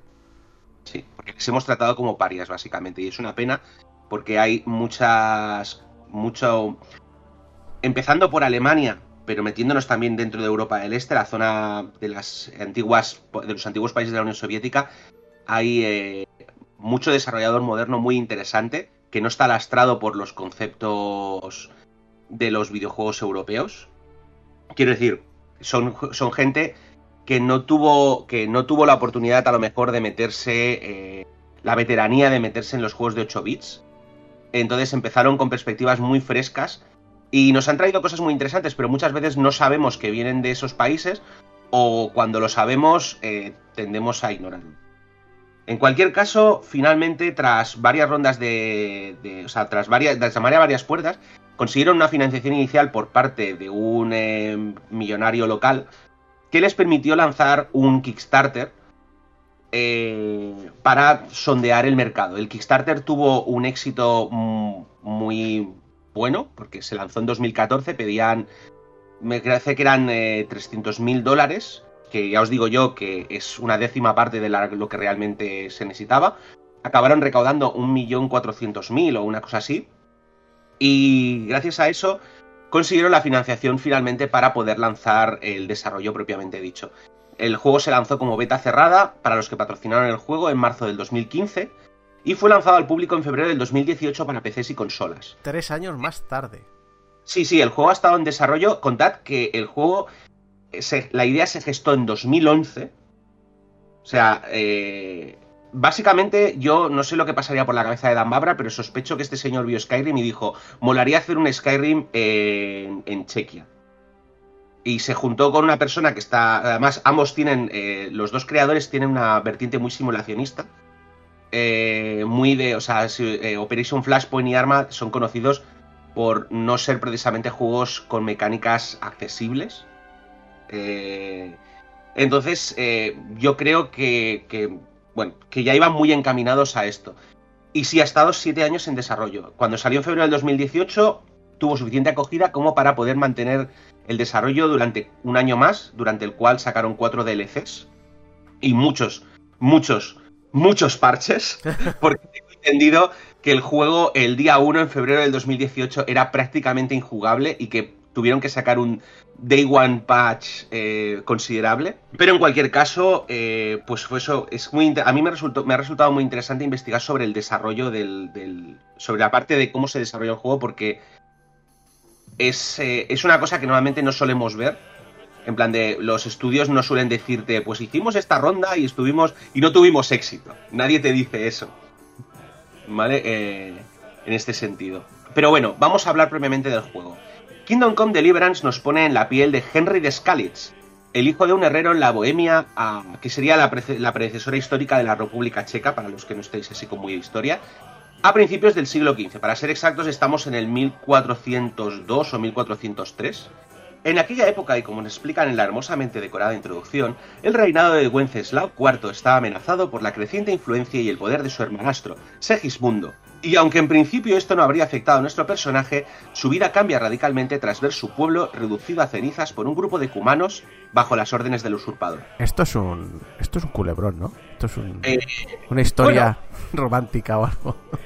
No, de hecho, ah, honestamente, la sensación que tengo al jugar el juego eh, es de estar leyendo una novela histórica, que por cierto es uno de mis géneros favoritos, que es el clásico género en el que el, el- escritor ha intentado investigar eh, detalles sobre, sobre el universo en cuestión, yo que sé, el Egipto del siglo III, o pues en este caso la Bohemia del siglo XIV y XV. Pero luego, claro, evidentemente la trama es completamente inventada.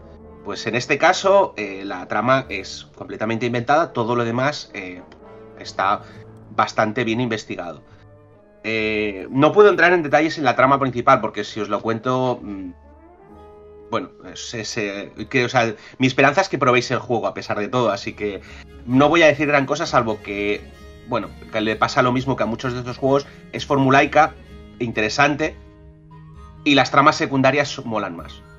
Incluso como el personaje principal se introduce en la historia es interesante verlo. Aunque también, como dice sea formulaico, eh, verlo, lo, lo- cómo se convierte en el protagonista es interesante. Sí.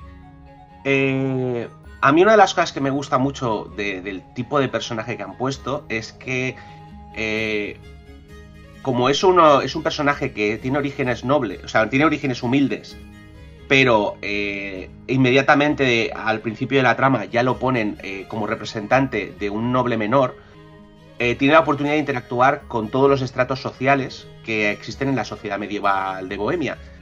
Y eso, claro, les permite, te permite, por ejemplo, ver pues el enfrentamiento entre el cristianismo y las corrientes reformistas, como los, husi- los husitas, que siguen las escrituras de Jan Hus. Hay otro episodio eh, de trama secundaria en el que tienes que interactuar con unos herejes, pero que no son herejes en plan de, pues como sería un juego de fantasía. Oh, un hereje, es un brujo que come niños. No, son señores que simplemente tienen sus propios ritos cristianos pero que como son contrarios a, la estandarización cristiana que estaba en aquel momento, pues eh, los meteremos en la hoguera a pesar de que sean buena gente. Y tienes ahí unos dilemas morales muy interesantes. También interactúas con gente pobre, gente muy pobre, o sea, básicamente, claro, arrasan tu pueblo al principio del juego, con lo cual, eh, pues tienes que tratar con el tema de los refugiados, tienes que tratar con ladrones, tienes que tratar con mendigos, y luego pues tratas pues con nobles, con curas, eh, con... bueno, con, con mercaderes, con todas las clases sociales, cada uno tiene algo que contarte. Eh, y además está, a mí una de las cosas que me gusta mucho es que eh, casi todo está acompañado de en detalladísimas entradas en una, mini, en una mini enciclopedia que incluye el juego. Yo tengo que reconocer que al final he acabado tirando de Wikipedia para muchas cosas, porque, eh, bueno, es lo que tienen estos juegos, pero, pero a mí que sabes empiezas tirando del hilo y dices a ver quién es Jan Hus y acabas pues no sé investigando sobre la defenestración de Praga aunque ocurrió 200 años más tarde. En cualquier caso la, o sea, solo por mencionar una, una que no realmente eh, que no es mucho spoiler una de las aventuras te obliga a hacer una peregrinación. Eh, tienes que atravesar el mapa descalzo con unos hábitos de peregrino y eh, no puedes coger el caballo no puedes usar fast travel eh, con lo cual te pasas unos 40 minutos tranquilamente eh, simplemente paseando por el mapa yendo de de cómo se llama esto de mm, hay como en los en, los caminos hay como una especie de mini templetes que normalmente los pone gente que ha tenido que hacer alguna penitencia y en aquella época el cristianismo usaba mucho las indulgencias que a veces venían en forma de bula papal que tú comprabas un papel que te eximía del pecado pero la mayor parte de la gente lo que hacía era eh, donar ese dinero para hacer una construcción eclesiástica. Normalmente la gente con mucha pasta ponía pasta para hacer un templo, la gente que no tenía tanta pasta lo que hacía era comisionar un, eh, un- una, una pequeña urna con una cruz, con una cruz o una cosa parecida. De hecho, si os pasáis por ciudades medievales europeas, lo veréis muy a menudo, como nichos que tienen una, eh, una foto de un santo o una cruceta o algo parecido. Eso eh, viene de, este- esta tradición. Bueno, pues hay una misión en la que te pasas 40 minutos caminando de, templete en templete eh, para... eh, bueno, pues porque básicamente has pecado.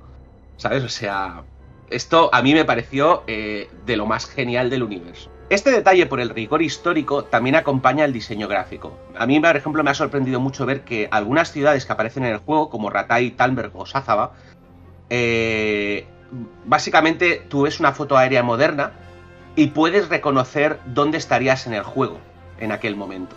O sea, eh, evidentemente el resto del mapa eh, sí que es un poco más imaginario. Han comprimido el espacio porque, bueno, eh, si no, eh, lo que tendrías es un erial vacío y tampoco es plan. Pero yo creo que eso se les perdona al, al ver el resto de detalles. Y el diseño también se extiende a los personajes, el equipamiento. eh, todo el mundo lleva la ropa adecuada para el periodo. Podemos además combinar. A mí me ha hecho mucha gracia el poder por fin lle- llevar un personaje medieval con ropa bitono, que a nosotros hoy en día nos parece absolutamente hortera, pero en aquella época era el último berrido llevar una pernera del pantalón roja y otra pernera del pantalón amarilla. En este aspecto, y aquí viene el pero, se nota que el juego lleva en desarrollo desde el 2011, y aquí los gráficos pues no son muy diferentes de lo que encontraríamos en juegos de la generación Xbox 360. Un poco más pulidos, cierto es, pero a mí, por ejemplo, me recordaban un poco al nivel gráfico que tienen los modelos de Skyrim con el parche de texturas de alta definición. ¿Vale? Esto no quiere decir que sean malos gráficos. Hay que entender que este juego no está hecho por una empresa grande con presupuesto ilimitado. O sea, esto eh, vendría a ser un juego doble A, por llamarlo de alguna manera. Y en ese aspecto yo creo que los gráficos son adecuados. Pero, eh, pues algo a mencionar. Y el otro problema a mencionar es que, eh, aunque los problemas de rendimiento e inestabilidad han sido mayormente corregidos, no es un juego muy optimizado. Y requiere una máquina potente y especialmente un disco duro rápido. A mí me ha hecho mucha gracia porque me comentaba Julio, mi compañero, dice, el problema... eh, eh, o sea, el juego me gustó mucho, pero los problemas de carga y el hecho de que mi ordenador se pusiera a mil, y yo, ¿problemas de carga? Y claro, luego me acordé de que, claro, yo tengo una SSD NVMe de última generación y claro, los problemas de carga no se notan tanto, pero claro, para alguien que vaya con disco duro puede ser un juego en el que a lo mejor te pases 10 minutos esperando a que cargue un nivel. Y hombre, eso no es atractivo. La música, que espero que en este momento estéis oyendo, es una gozada. Y para, y para algún buen aficionado a la música medieval como yo, aún más. O sea, no sé si todos los temas son originales o están derivados de, de temas tradicionales, pero hay una buena combinación de temas así con el estilo romántico de banda sonora, los John Williams, intercalada con adaptaciones de temas estilo música popular. Y eh, está todo montado sobre un sistema dinámico que suele funcionar bastante bien. Ah, yo me he encontrado que a veces cuando estoy en unas zonas tranquilas el tema que tiene de tranquilidad es un poco enervante, pero eh, se les perdona en general. También otro de los problemas es que como algunos de los temas son un poco cortitos, especialmente eh, cuando estás en el pueblo y empieza a sonar como la música más popular, se repiten un poco. Aunque honestamente a mí no se me, resultaron cansinos, y eso que estuve como 40 o 50 horas dentro del juego. Los efectos sonoros son apropiados. O sea, quiero decir, hay cuando golpeas con una espada se oye un golpeo de espada, cuando caminas, o sea, cuando cabalgas con tu caballo, cabalga un caballo, no puedo decir gran cosa, no hay ninguna innovación especial. Pero las voces son un punto y aparte. Los personajes, todos los personajes están doblados. Y todos tienen suficientes líneas de diálogo como para que no te aburras. E eventualmente, la gente a la que visitas más se empieza a repetir un poco.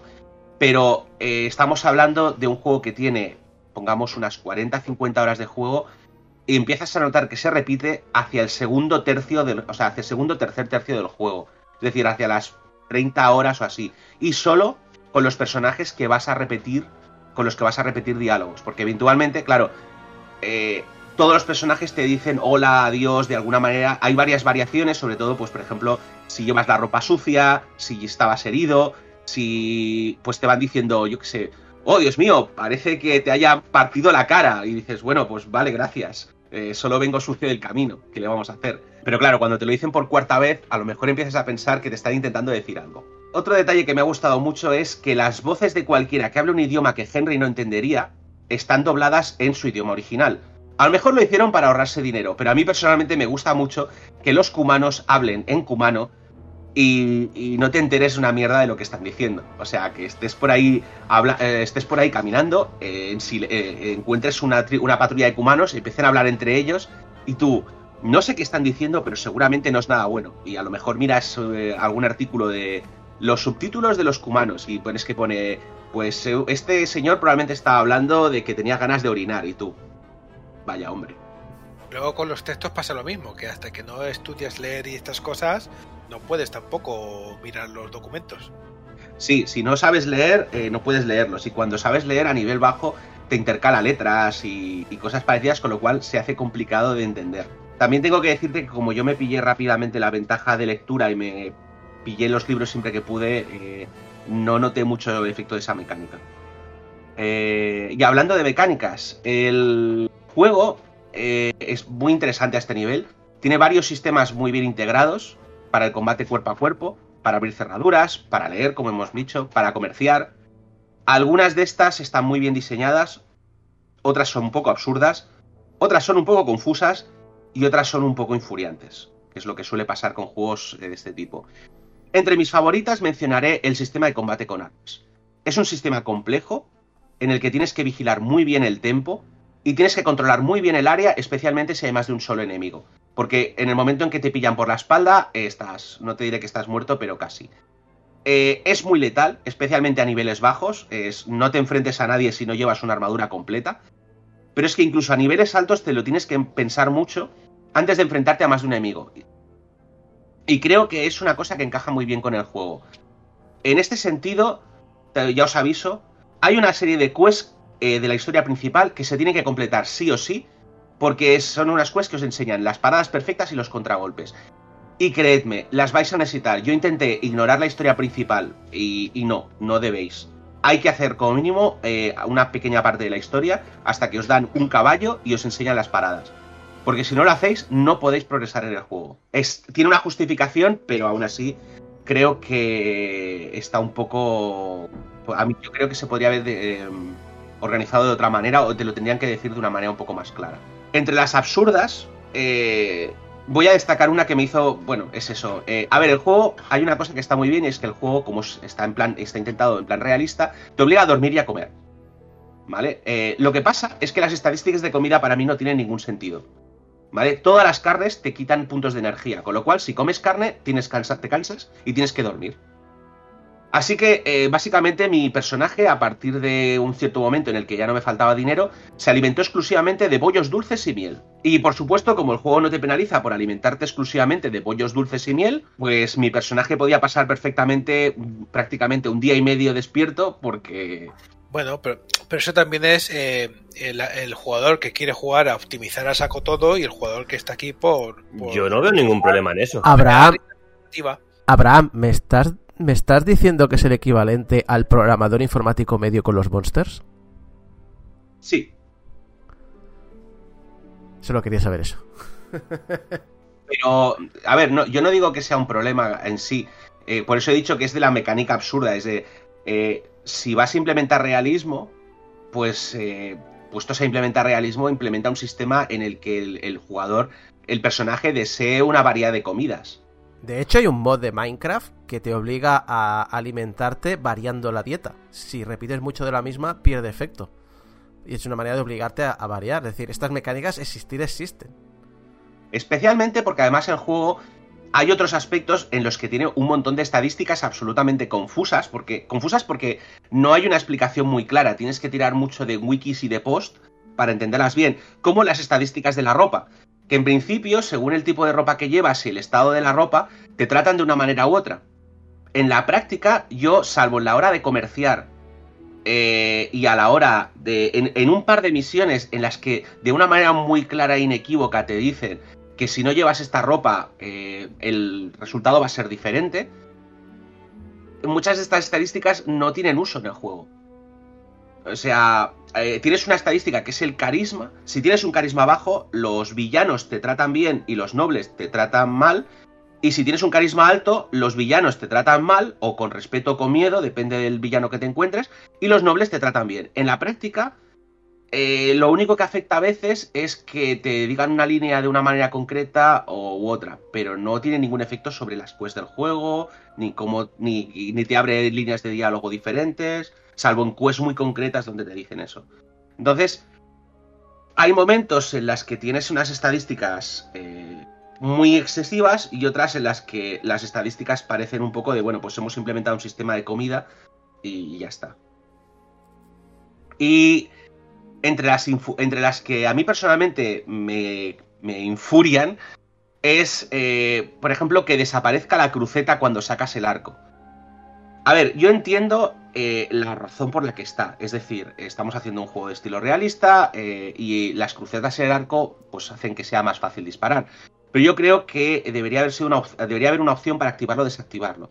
Yo básicamente prescindí del arco durante mucho tiempo porque las flechas pesan, son caras Y honestamente no daba pie con bola. Hay una misión en la que te obligan a usar el arco y a lo mejor necesité, no sé, unas 20 o 30 flechas para darle a un puto conejo. Porque además, claro, es un animal pequeño, se mueve rápido, si te acercas corre, con lo cual tienes que darle a una, a una cierta distancia, pero es que es igual, estaba a dos metros y me sentía un poco como... eh, no sé si habéis visto un vídeo un vídeo que, que corría por Facebook de un señor que trataba de disparar con arco a otro, pero uno usaba PC, el otro gamepad, y era...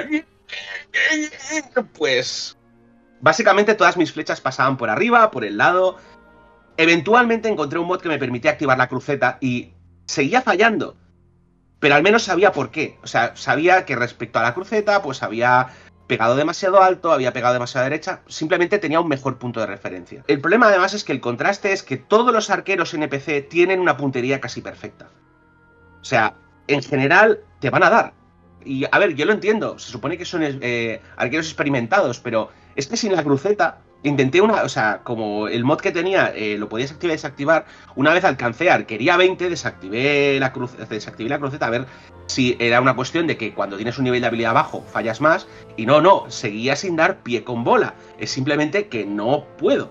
Entonces, no sé, son cosas, o por ejemplo, son cosas tontas, por ejemplo, que para reparar armas y ropa, pues no puedas hacerlo si está por debajo del 50%. Eh, puedes repararlas, pero tienes que llevarlas a un NPC especializado. Yo entiendo que esto lo hacen para que no puedas reparar pues la ropa que, es, que sacas de los malos, de los que has matado y cosas de estas, sin, sin pasar por el NPC que, te- evidentemente te quita dinero. Pero eh, hay algunas piezas de ropa que, que- que se rompen con mucha facilidad. Eh, sobre todo la- las, las armaduras que están hechas de tela tienen una durabilidad muy baja. Entonces, muchas veces eh, pues tenía que marcharme, o sea, era en plan de, es que eh, se me está desintegrando la armadura porque he tenido un combate muy desafortunado y, y- y tengo que volver hasta el pueblo para reparar la armadura porque se me ha escocharrado. Mm, no sé, eh, al final también tiré de un mod para corregir eso. Luego hay mecánicas que simplemente no puedo decir que estén mal o me infurien, pero simplemente no me gustan. No me gusta, por ejemplo, que para poder guardar tengas que consumir obligatoriamente bebidas alcohólicas. O sea, y por ejemplo, que tengas un bonificador al carisma que se llame macho alfa. Es que me parece pueril, me parece que rompe la impresión del juego. Nadie decía macho alfa en el siglo XV de la Bohemia, con lo cual no le, no le veo mucho sentido, básicamente. Pero sobre todo al respecto de esto, una de las cosas que me he encontrado con Kingdom Come es que la comunidad es eh, tóxica a nivel eh, usuarios de Linux. O sea, eh, lo primero que busqué cuando, cuando miré cómo, cómo si se podía activar la cruceta del arco fue, pues lo primero que haces es buscar en Google. Y encontré varios, por- varios foros de post de, pues, de, de usuarios que decían, oye, ¿hay alguna manera de activar la cruceta para el arco? Eh, y la mayor parte de las respuestas, sobre todo las iniciales, eran aprende a disparar, marica. Yo entiendo que, que- que habrá gente que preferirá jugar de una manera, pero no debería eso impedir que los otros disfruten el juego a su manera. A mí, por ejemplo, O no, no, no. O, o aunque, o aunque estés de. mm, O aunque se diga, no, no, esta es la visión que se quiera claramente. Que la respuesta estándar sea aprende a disparar marica. No, sí, no debería ser la estándar. Exacto.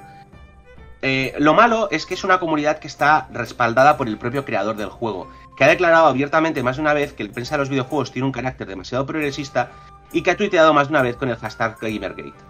Y no de manera irónica. Así que aunque esto no afecta directamente a la jugabilidad del juego, yo es que soy muy de buscar en foros respuestas a cosas cuando me quedo atascado en la historia. Realmente este juego yo no lo juego porque me guste la parte simulacionista. Como he comentado ya antes, lo que me gusta es que es una novela histórica. Me gusta interactuar con los personajes, me gusta... Para mí las mecánicas son algo que están allí para impedirme ver la historia más rápido, honestamente. Entonces, no tengo ningún in- in- problema en pues buscar cheats, buscar trampas eh, y si me quedo atascado en un punto de la historia porque hay una mecánica que no entiendo o porque hay una parte del juego que está confusa, pues yo la busco en internet. Y si las primeras respuestas que me encuentro en internet son eh, Git Good, LOL, pues, mm, pues no sé, esto a mí me tira muy para atrás. Resumiendo, no es una parte importante del juego o directamente relacionada, pero es una parte a tener en cuenta.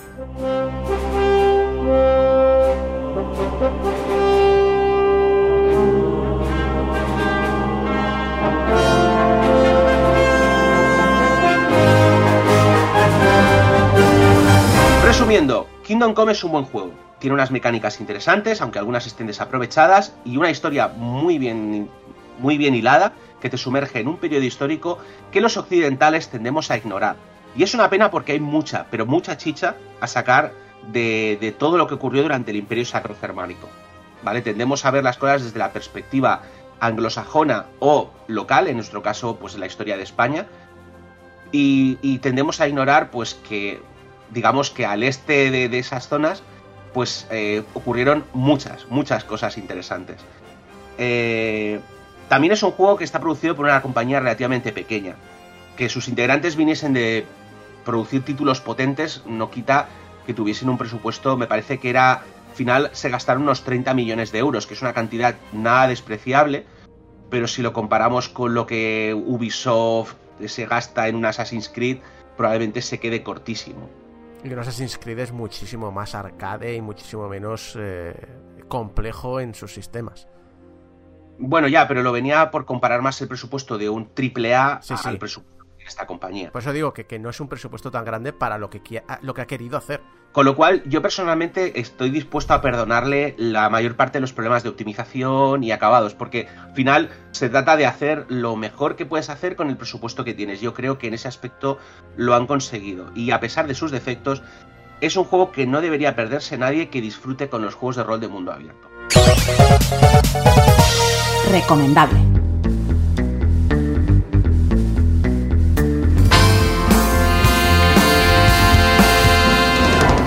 Pues regresemos con Cum Laude, en el que volvemos a repasar una historia, madre mía, que siempre queríamos hacer estas cosas súper directas y súper sencillas, pero empiezas Sí. a rascar y, y no veas la que sale. Y volvemos con el amigo de los niños, Molinete. Digo, perdón, al gran creador y reconocido por la industria, Peter Molineux. ¿No es así? Molinillos.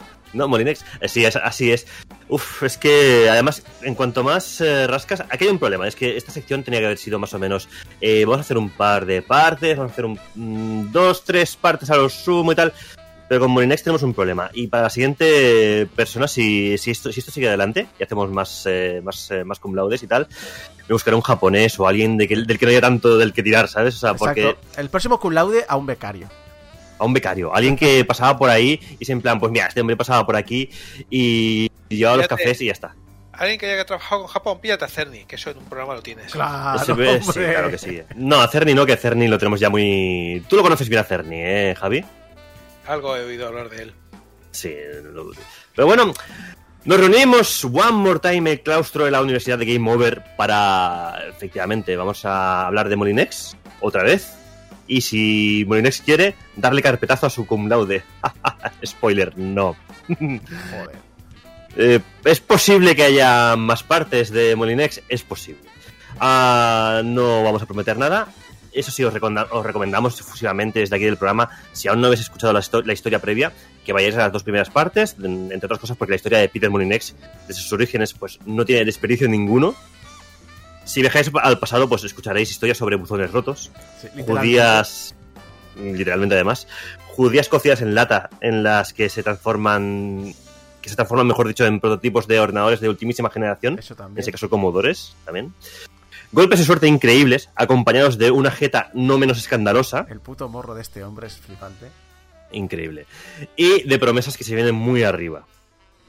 Tan arriba como el ego de los dioses. Y todo esto en el episodio anterior, bueno, en los dos episodios anteriores, que ya llevamos ya dos, y vamos a por el tercero. Y de hecho, en el anterior episodio dejamos al bueno de Peter allá por 1997, dimitiendo y abandonando a regañadientes Electronic Arts y la empresa que él mismo fundó, Bullfrog, y haciendo un punto y aparte en su carrera. Pone fin a lo que ha sido una etapa dorada, de muchos sacrificios, pero muy fructífera, durante la cual pues probablemente hemos vivido los que según los muchos expertos pues han sido los mejores títulos de la trayectoria de, Peter Molinex. Y pone rumbo a lo desconocido, a una etapa desde luego que se va a revelar como no menos interesante. Es por ello que vamos a hablar, sí, de Molinex y en este caso de Lionhead Studios.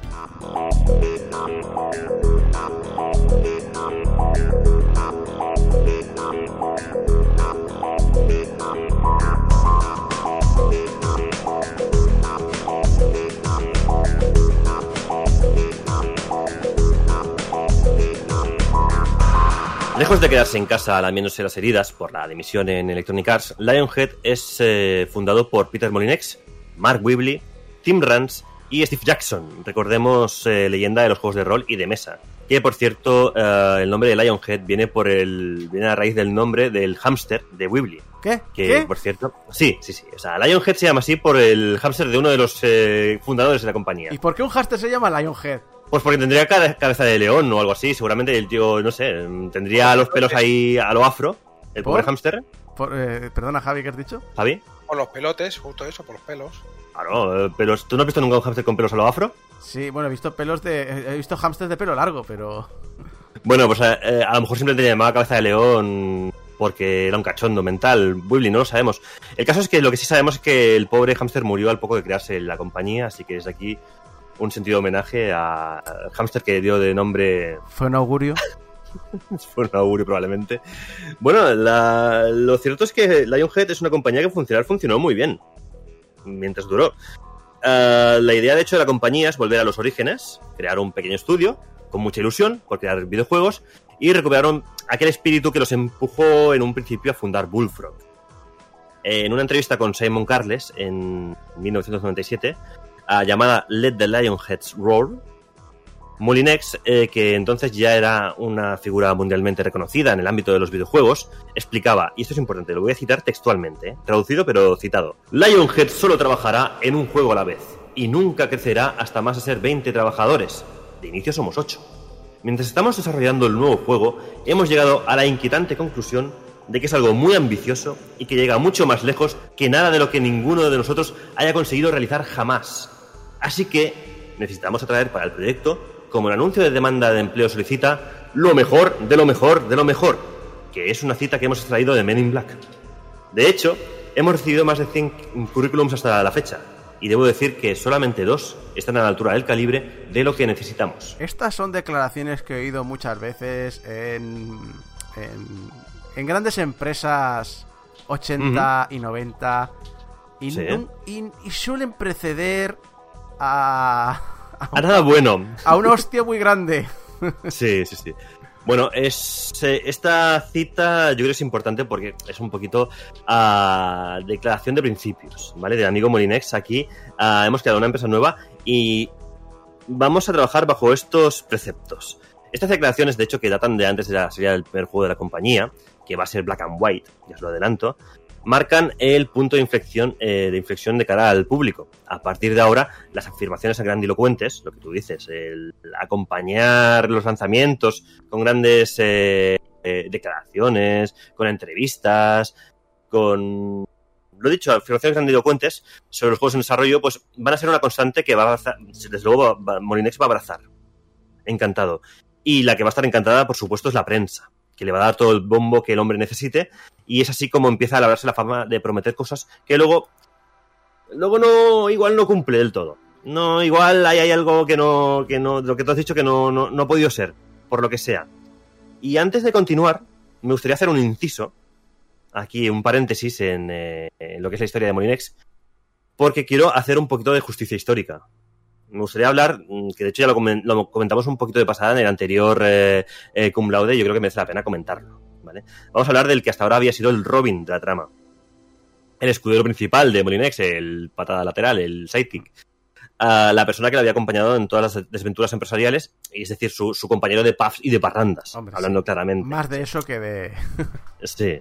Les Edgar. Pero bueno, Les Edgar- no dejaba de ser también vicepresidente, eh, compañero, y ahí estado con él desde el principio, desde que se metió en este follón. Acordémonos porque su suegro quería que hiciera algo con su vida. Casi, casi.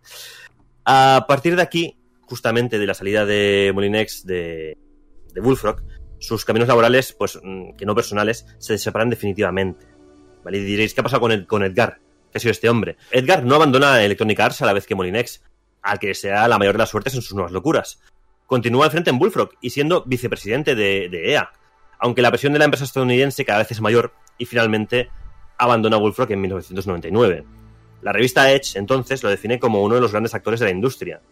Y lo curioso, que diréis, bueno, un hombre que tiene esta publicidad, que, que, que tiene caché, que tiene pedigrí, ¿dónde se va a meter este hombre a hacer videojuegos? No hace videojuegos. Lo curioso es el cambio de rumbo que toma que eh, cambia la industria del videojuego por la del motor. Cuidado que no es el único de los videojuegos que lo ha hecho, ¿eh? Esto, No, no, algunos han ido al fútbol, por ejemplo. por ejemplo. Sí, no, y otros pero- se han comprado Ferraris. y los han tuneado porque les parecían demasiado lentos. sí. Pues este va un poco por el, por el estilo, ¿eh? Edgar es un fanático irreductible de los coches de gran cilindrada, llámalo tonto. Eh, en la década de los 2000 juega un papel importante para que Aston Martin, cuidado, vuelva a las carreras de resistencia. Y de hecho, aunque se mezcla con el motor, no se desvincula del todo de los videojuegos porque también hace labores, también cito, de consultor de grandes juegos. O sea, él está ahí para dar la opinión de lo que él quieran venir a, Hola, vengo a dar mi opinión y esta es la factura. Sí, tiene seis ceros. Sí, eh, pero es un gran juego, es un pequeño juego. Si es un pequeño juego, no me interesa. Es un gran juego, sí, sí. Hombre, Trae, claro. trae para acá, que te, que, te, que te- que te lo consulto. Y el hecho es que también figura como director no ejecutivo, que es un puesto que me ha encantado, la, la- la nomenclatura, de la compañía británica Kuju Entertainment. Que que es- ¿quiénes, son esta gente? Kuju me Entertainment. Te suenan. Ayudaron a desarrollar el ITOI de Sony. Y desarrollaron muchos juegos de Wii, mayormente. De lo más desta- destacable, quizás, es que su empresa, entre otros juegos, realizó el remake de Sensible Soccer, que le salió bastante bien, de hecho. Y una de sus filiales directas, que es Headstrong, que era filial de esta compañía, creó varios juegos, entre ellos mi queridísimo House of the Dead Overkill. Juego que ya os he mencionado en mi otra sección, de la cuyo nombre tampoco me quiero acordar ahora, mismo.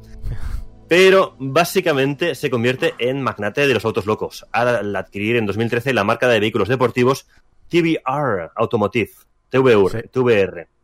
Si sois fans de Top Gear, en la británica BBC, probablemente alguna vez la habréis visto aparecer por allí entrevistado. Así pues, a Edgar no le ha ido nada mal estableciéndose por su cuenta en otra parte, pasando a ser de, de Robin a ser Nightwing. Ahí la referencia está bien pillada. ¿eh? Eh, Y hasta aquí el inciso, el paréntesis con este hombre que se merecía, dentro de la historia de Molinex, merecía un apartado especial.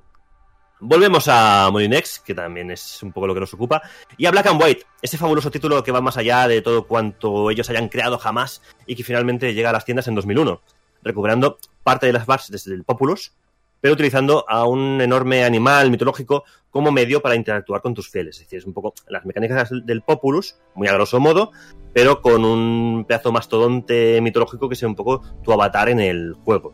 Yo entiendo que habéis jugado todos más o menos a Black and White, o, o no es el caso, eh, Alex, Yo- Javi... Yo no, Sí. pero a- Abraham me ha hablado muchas veces de Black and White. O sea, Ujú. Nada más bonito como alimentar con gente a tu criatura. sí. Ajá. Yo no, yo no lo he probado tampoco. Y darle azotes, ¿no, Abraham? Por ejemplo, a tus criaturas. Yo tengo que reconocer que me lo compré cuando salió. Estuve jugando un rato con él y creo que pasé dos niveles antes de aburrirme. Sobre Mm. el papel, estaba muy bien. En la práctica, era un populus, con mecánicas un poco más complicadas. De lo que te, lo que te vendían de. No, tu criatura aprenderá y tu. Sí. eh, Marca, marca Molinex.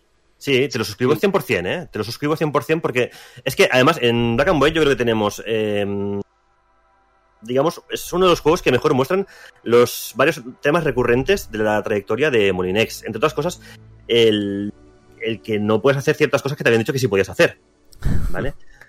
Por ejemplo, pero bueno, tienes también la dualidad entre el bien y el mal, o sea, el Black and White, que ya lleva en el título, lleva la capacidad de elegir un destino que tiene atadas unas consecuencias y la creación de un mundo que va variando, teóricamente, en mayor o menor medida, pero va variando en función de las acciones morales que eh, tomas como jugador. O sea, realmente, a ver, hay la propuesta que se queda medio fuelle, digamos, de, de todo lo que se prometía, de que ibas a ser un dios, que a través de tu criatura ibas a poder eh, castigar a los infieles, o todo eso está ahí, pero no tan profundamente ni tan detallado como te lo dejaban caer en, las, en la previa. Es decir, este juego ya consta con la marca Molinex de eh, mejor juego de la historia, te va a cambiar la vida, y no. ¿Qué me estás contando? ¿Que Molinex prometió de más? Qué ¡Inconcebible! Qué inesperado. Me parece que no sabes qué quieres decir esa palabra. el juego, de todas maneras, es un exitazo. Cosecha buenas ventas. Probablemente mucha gente le pasó lo que a ti y lo que a mí, que lo jugamos, lo pusimos, jugamos un par de pantallas y dijimos, pues está bien, pero no me esperaba otra cosa. ¿Vale? El caso es que vende bien. Y sin embargo, eso sí, aparte eso de las críticas que le vamos a hacer ahora, fue muy criticado en su momento por los bugs que tuvo, que tuvo muchos bugs en su lanzamiento. Y lo comentado, ¿eh? por no cumplir muchas de las promesas que hizo durante el des- desarrollo eh, el propio Peter eh, Lo de, el juego. los, lo de los bugs también viene siendo como marca Molinete, ¿eh? Sí, sobre todo a partir de, de ahora, quizás, en Lionhead, pero sí, siempre ha tenido bugs en sus juegos, pero digamos que hasta ahora venían más, salían más pulidos hasta ahora. Ahora es como que ya le empieza a dar un poquito igual ese aspecto, o, o que ya mm, quizás se va tanto a, al- a pasarse ambicioso que realmente, claro, cuando te pasas ambicioso no abarcas todo lo que puedes. Yo creo que es más bien eso. Sí, Probablemente. Pero bueno, como decimos, este juego ya marca esa tendencia, o bueno, más bien la enfatiza, de eh, esa exageración y esa venta de humo que tantas veces han- ha demostrado Molinex, así inconcebiblemente. De hecho, es en esta época cuando el personaje de Molinex empieza a fagocitar al propio Molinex. Es decir, se empieza, su personaje se lo empieza a comer a él, en una espiral de humo que crece exponencialmente. Después de esto, vienen más eh, vienen varias expansiones del juego de Black and White viene una secuela también bendecida por el público por las ventas y un juego de estrategia con el que Molinex parecía regresar un poco a los tiempos de Bullfrog un juego a mi parecer y este sí que lo defiendo bastante injustamente ignorado y denostado y que sin embargo al que le dediqué en su momento horas y horas de diversión que ahora mismo Volcano está poniendo en la cam en mis narices y me están dando ganas de volverlo a instalar y este juego es The Movies o sea, The Movies es un juego que mezcla de forma brillante la gestión de una empresa cinematográfica a lo largo de la historia del cine con una simulación estilo Sims. Comienzas tu andadura a la vez que prácticamente que el séptimo arte se hace negocio, creando tu, pro- tu propio estudio de, cine en la época en la que este, pues, eh, todavía está el cine mudo e intentando crear un emporio que sobrevivirá a lo, a lo- a lo largo del tiempo. Intentando adaptarse a los cambios tecnológicos, al género cinematográfico de moda en cada momento. Por ejemplo, yo que sé, ganar mucho dinero siendo el pionero rodando westerns ¿vale? Cuando toca, y saber cambiar a otros géneros antes de que estos dejen de ser populares y sufras pérdidas económicas, porque nadie va a ver tu peli del oeste, porque ya estamos en la época del cine espacial, yo que sé. Me divertía mucho el rollo de, de poder montarte las pelis y poder verlas. Claro, sí, sí. Yo estaba esperando a que acabase la descripción para decirlo. Yo igual. tengo que reconocer que el de Movies es el juego, es el único juego en el que he hecho machinima a piñón. Pero a piñón. De hecho, mi hermana y yo tenemos una especie de, de- de evento que hacemos cada cuatro o cinco años, que son los premios AMI. vale, los premios AMI era... eh, nuestros amigos hacían películas, cortos. Aunque fueran cortos de mierda, es igual. ¿Vale? Y nosotros les dábamos premios. Pero claro, para darle un premio a ellos teníamos que hacer rellenos. Y al final, la, gra- la gracia es que los rellenos acabaron siendo eh, lo más interesante de los premios AMI, porque claro, nuestros colegas se, ponían una peli que muchas veces era, pues he grabado, me he grabado a mí mismo haciendo y, y ya está. A- ver. es que, me acerque más al micro para que se vea, pero Eh, No, pero es, es un podcast. Está, está haciendo, eh, estaba haciendo así una especie como de, de boca de Godzilla. No, no Sí. Vale, mucho más. la cosa es que la primera edición de los premios AMI, casi todos los rellenos se hicieron con The Movies. ¿Vale? Sí, no, Incluido el mejor anuncio Odu Sobak. Maravilloso, yo me lo compraría solamente por el nombre y el anuncio, probablemente ya me lo compraba. Os quería preguntar precisamente a vosotros si habéis jugado a The Movies, porque siempre me ha parecido un juego como que ha pasado muy bajo, de- bajo el radar, y veo que sí, con lo cual a mí me a mí personalmente me alegra, porque a mí es un juego que me encantaba. Tenía un poco de todo, lo que comentamos, ¿no? Tenías esa parte de la estrategia, que podías centrarte en el dirigir el estudio de cine, y tenías la parte, eh, mientras que los, bueno, en la que hacías el machinima, que además el sistema machinima era una parte integral del propio juego. Es decir, en una era pre-YouTube estaba muy adelantado a lo que nos vendría en ese sentido años más tarde. O sea, yo creo este juego estaba bastante avanzado en su momento y si hubiera salido unos años más tarde, probablemente hubiera reventado mucho en, eh, digo, plataformas como YouTube. Tengo- Quizás hubiera faltado que, hubieran sacado una segunda parte más pulida con todo ya más cerradito. Sí, o quizás, a ver, para mí, tengo que reconocer que aunque me gustaba mucho el juego, habían algunas limitaciones a la hora de hacer las películas Sí, que sí, lo claro. hacían un poco complicado de, de- de- O sea, es lo que. Sí, con, nada, lo dicho. eh, una segunda parte con, con más. Con, con un sistema de generación de películas más cómodo. Y no tocar mucho la parte de, si- de simulación, porque la parte de simulación no la hemos mencionado, pero a mí me, re- me- me hacía mucha gracia el hecho de que para liberar el estrés de los actores los tuvieses que alcoholizar profundamente. Algo sí. que es muy realista. Mm. Especialmente en las épocas en las que se supone que trabaja de movies, que son principalmente desde principios de siglo hasta los años 80. Mm, Sí, sí, sí, sí. No sé vosotros, pero yo de hecho los de, de Movies me gustó tanto que tengo dos copias. Tengo la copia de CD que he enseñado para dar envidia a esta gente y tengo una copia de Steam que además es muy gracioso porque es el, el único ticket que, abri- que he abierto con Steam. Quitaron el juego de la tienda y durante hubo una especie de bug que los juegos que quitaban de la tienda no los podías eh, ver en la biblioteca. Y pedí por favor que, que rehabilitasen eso porque pues, yo había comprado el de Movies y quería seguir jugando a él. Pues The Movie es un juego que, que- que merecía quizás más, quizás una, una expansión, lo que estáis comentando vosotros. Y de hecho, mm, teniendo en cuenta que sacaron expansiones de Black and White y bueno, todo lo que vino con Fable después, que también ahora comentaremos, lógicamente, el- este juego necesitaba una edición con ampliaciones tipo Sims, ni más ni menos, sí, sí. Hubo una expansión, ojo, que creo que añadía especialistas, si no recuerdo mal. Ah, pero- me suena, sí, pero, Pero, no, no... pero pasó sin pena ni gloria porque realmente no, no corregía los problemas de mecánicas, simplemente añadía más escenarios y guiones. Bueno, pues The Movies, otro juego que se quedó ahí también en el historial de éxitos eh, de, de Lionhead. De hecho, durante esta época el estudio también jugueteaba con la idea de un prometedor juego. A lo mejor este no sé si os sonará. Puede, puede que sí, porque sois una gente curtida y, y sabia en esto de los videojuegos. Pero enseñaron cierto juego que se llamaba, eh, ambientado en la prehistoria, llamado BC. BC. Eran las, las siglas del juego, bueno, Before Christ. Que ciertamente tenía muy buena pinta cuando lo enseñaron en 2002 pero que se acabó cancelando. Pero que si vais a buscar en imágenes del juego o vídeos, era un juego que para el momento tenía muy buena pinta y tenía pinta de ser otro proyecto de estos así ambiciosos, muy, muy locos. eh, Pero bueno, este no llegó a ningún, a ningún puerto, sin embargo estaba consumiendo muchos, muchos recursos de, de lo que era Lionhead. Así pues, a Lionhead le iba muy bien en lo que era el segundo o tercer eh, advenimiento de nuestro señor Molinex, ya no sé cuántas van ya. Tanto es así que aquello de vamos a mantenernos como un pequeño grupo de personas, del que hacían gala hace unos años, eh, pues ahora es una verdad a medias, que es lo mismo decir que una, men- una mentira a medias. Ah, entre 2001 y 2004, Lionhead establece una red de empresas satélite, incluyendo, por ejemplo, Big Blue Box Studios, desarrolladores de, ahora llegaremos, Fable, que no tiene nada que ver ni con el Nuevo Mundo ni se va al oeste. Estoy muy, Intrepid enfadado, Games. estoy, estoy muy enfadado porque, porque lo estoy viendo en el guion y pone Fable y el Nuevo Mundo. No, no, no, Gecko. Sí, no, sí, no, porque no hay gatos en América, y las calles de queso son, y saco. no. Bueno, pues hay estos que están desarrollando Fable que no tienen nada que ver con lo que estamos hablando ahora, con, ese, con esa película de, de- de la que usted me habla. Ah, Intrepid Games, que son los desarrolladores de BC, suspendido, ya os digo, debido a un excesivo sobrecoste. Y Black and White Studios, quienes toman responsabilidad directa de la continuación de la saga, la expansión Black and White de Creature Isle, la criatura de la isla, la secuela y todo lo que vaya a ser relacionado con la IP. Y el núcleo denominado precisamente como Lionhead, que colaboran y deciden en todo, que es el, núcleo, evidentemente, en el cual está ah, trabajan bajo la, la batuta de Molinex y que, sobre todo, están muy metidos en tres proyectos, bueno, cuatro. The Movies, Black and White 2, Fable y empiezan a trastear con la idea de algo a lo que internamente han denominado Dimitri Project. Que esto ya llegaremos. Pero antes, sin embargo, Lionhead publica otro juego que marcaría el reciente destino de, Molinex. Por aquellos entonces, Microsoft prepara el asalto al mundo de las consolas. Tenían la ingeniería precisa.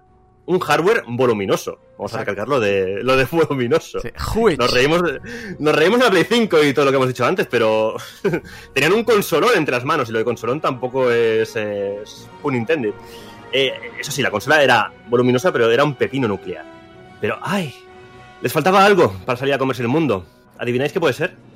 ¿Lo que les faltaba? Un mando para igual de gigantesco e injugable. No, eso también lo tenían. Un mando del mismo tamaño que el Ego de Mulinex.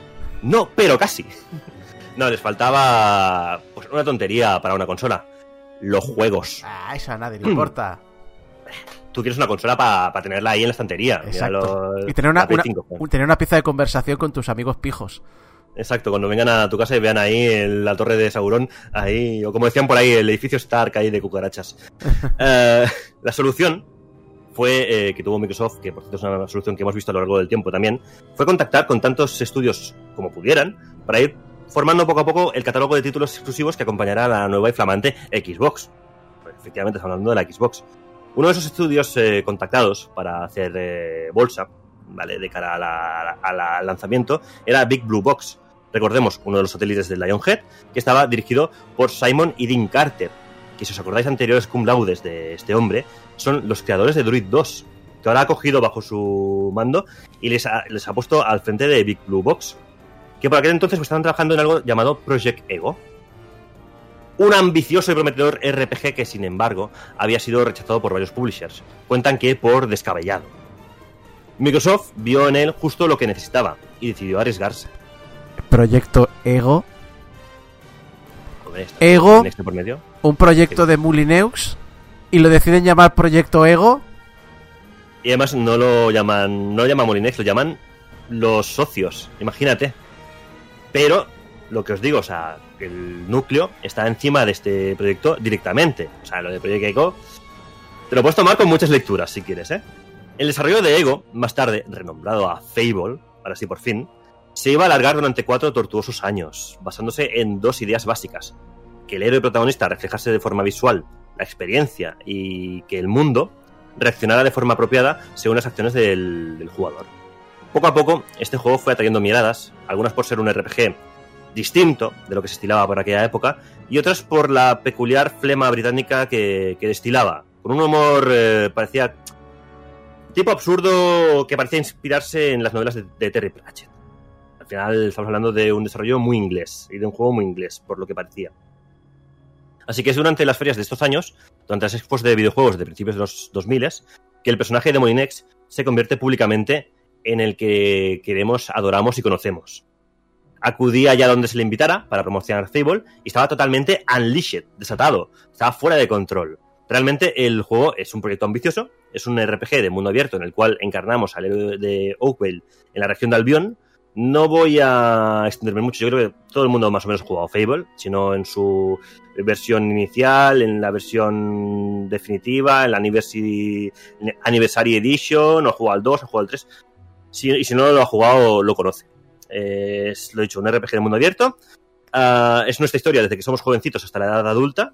Y nuevamente con esa dualidad de si decidimos ser moralmente buenos o malos. Tampoco. Tampoco te compliques mucho la vida, ¿eh? O bueno o malo, más o menos. Es con música de Danny Elfman. Yo qué sé, la cosa pinta bien, ¿no? Yo es que no voy a decir nada de Fable porque Fable me pasó como con Black and White. Eh, uh -huh. lo, lo, me parece que lo, me vino con la Xbox que me regalaron en Valencia en el 2007. Lo jugué un rato, me aburrí mogollón y no continué. Uh -huh. Quizás es lo... que lo pillé tarde.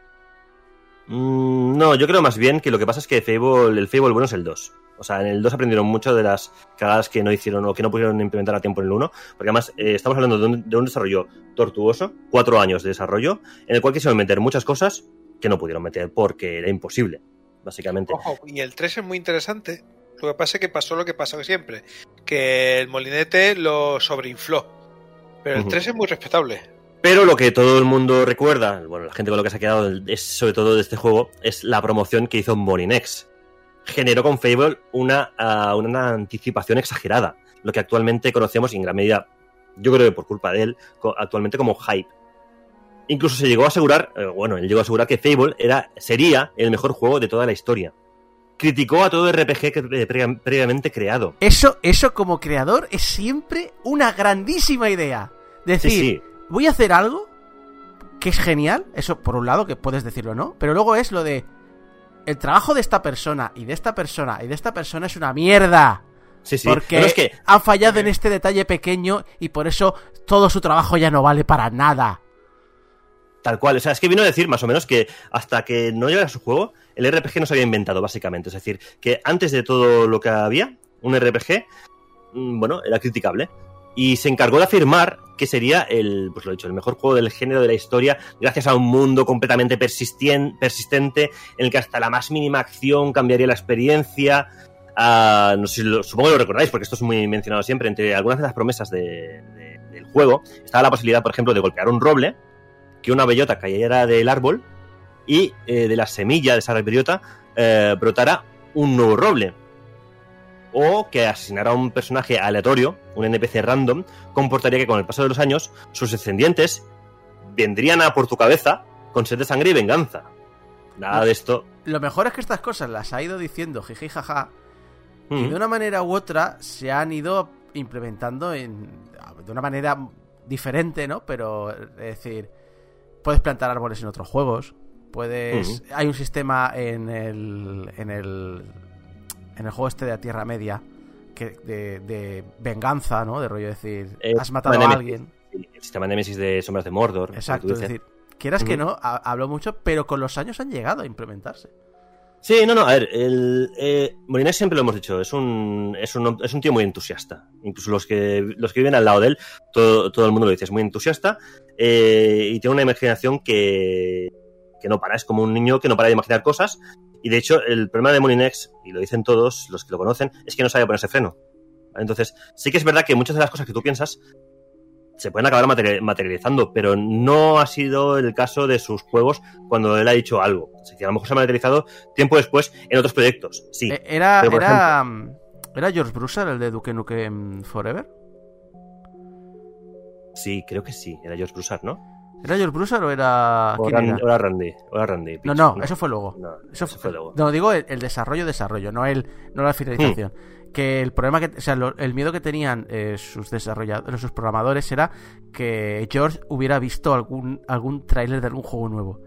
Ah, bueno, eso Kojima, eh, eso, eso también lo dicen de Kojima. Kojima le tienen que parar los pies porque Kojima ha visto algo en un tráiler, en un juego, le ha gustado y lo quiere implementar en su juego. Y Pero- son... Pero Kojima, no sé, si es, no sé si es porque ha habido alguien que le parase los pies, pero a, a George Brusser no, no le conseguía parar nadie, porque era su juego y era su dinero. Claro. Entonces, claro, el problema era que, tío, que estás tirando abajo tres años de trabajo de un juego que ya tenemos hecho. No, no, no, no, porque he visto que hay un pinball y lo voy a meter. Eh, eh, bueno, ya lo hemos metido el pinball, pero que ya está terminado el juego. No, no, no, porque he visto una máquina de no sé qué y lo voy a meter. Por favor, Bueno. George, para ya. ¡Para! ¡Para! No te, no te vayas tanto. El propio Molinex rehace entero, que lo hemos comentado ya en el anterior cum laude, Dungeon Keeper.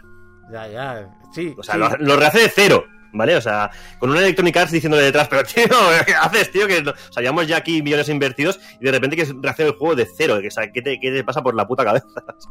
Pero sí, sí, bueno, son, son cosas de, de creativos. O sea, tú las entenderías, tú, ni- tú y yo no las entendemos. Somos simples mundanos. En fin, ah, lo dicho, que se me va la pinza también con esto. Ah, el, hecho principal es esto, que, tenemos un juego que no, no cumple las expectativas con todos los detalles que Molinex, o sea, lo del roble, lo de la venganza, nada de esto se acaba materializándose en Fable, aunque sí lo vemos más o menos, un poquito en el 2 y el 3, eh, más o menos, podemos ver alguna cosa al respecto. Estas cosas habían desaparecido del juego final y lo cierto es que Hype aparte, igualmente, el juego vuelve a contar con beneplácito de crítica y público, a la crítica le gusta. El público lo compra, o sea, vende más de 2 millones de copias, que se dice pronto, o sea, es un es mucho para un juego de ese estilo. Y en 2004 llega a la cúpula empresarial y decide fusionar toda empresa satélite dependiente de Lionhead, integrando Big Blue Box, eh, lo digo peor, Big Blue Box en la empresa principal y disolviendo directamente Intrepid, los del BC. Lionhead, la empresa pequeñita que empezó con 8 miembros y que nunca crecería más de 20 personitas, pasa a ser un estudio importante que cuenta a sus miembros por encima de la centena. Y dices, esto ya lo he vivido.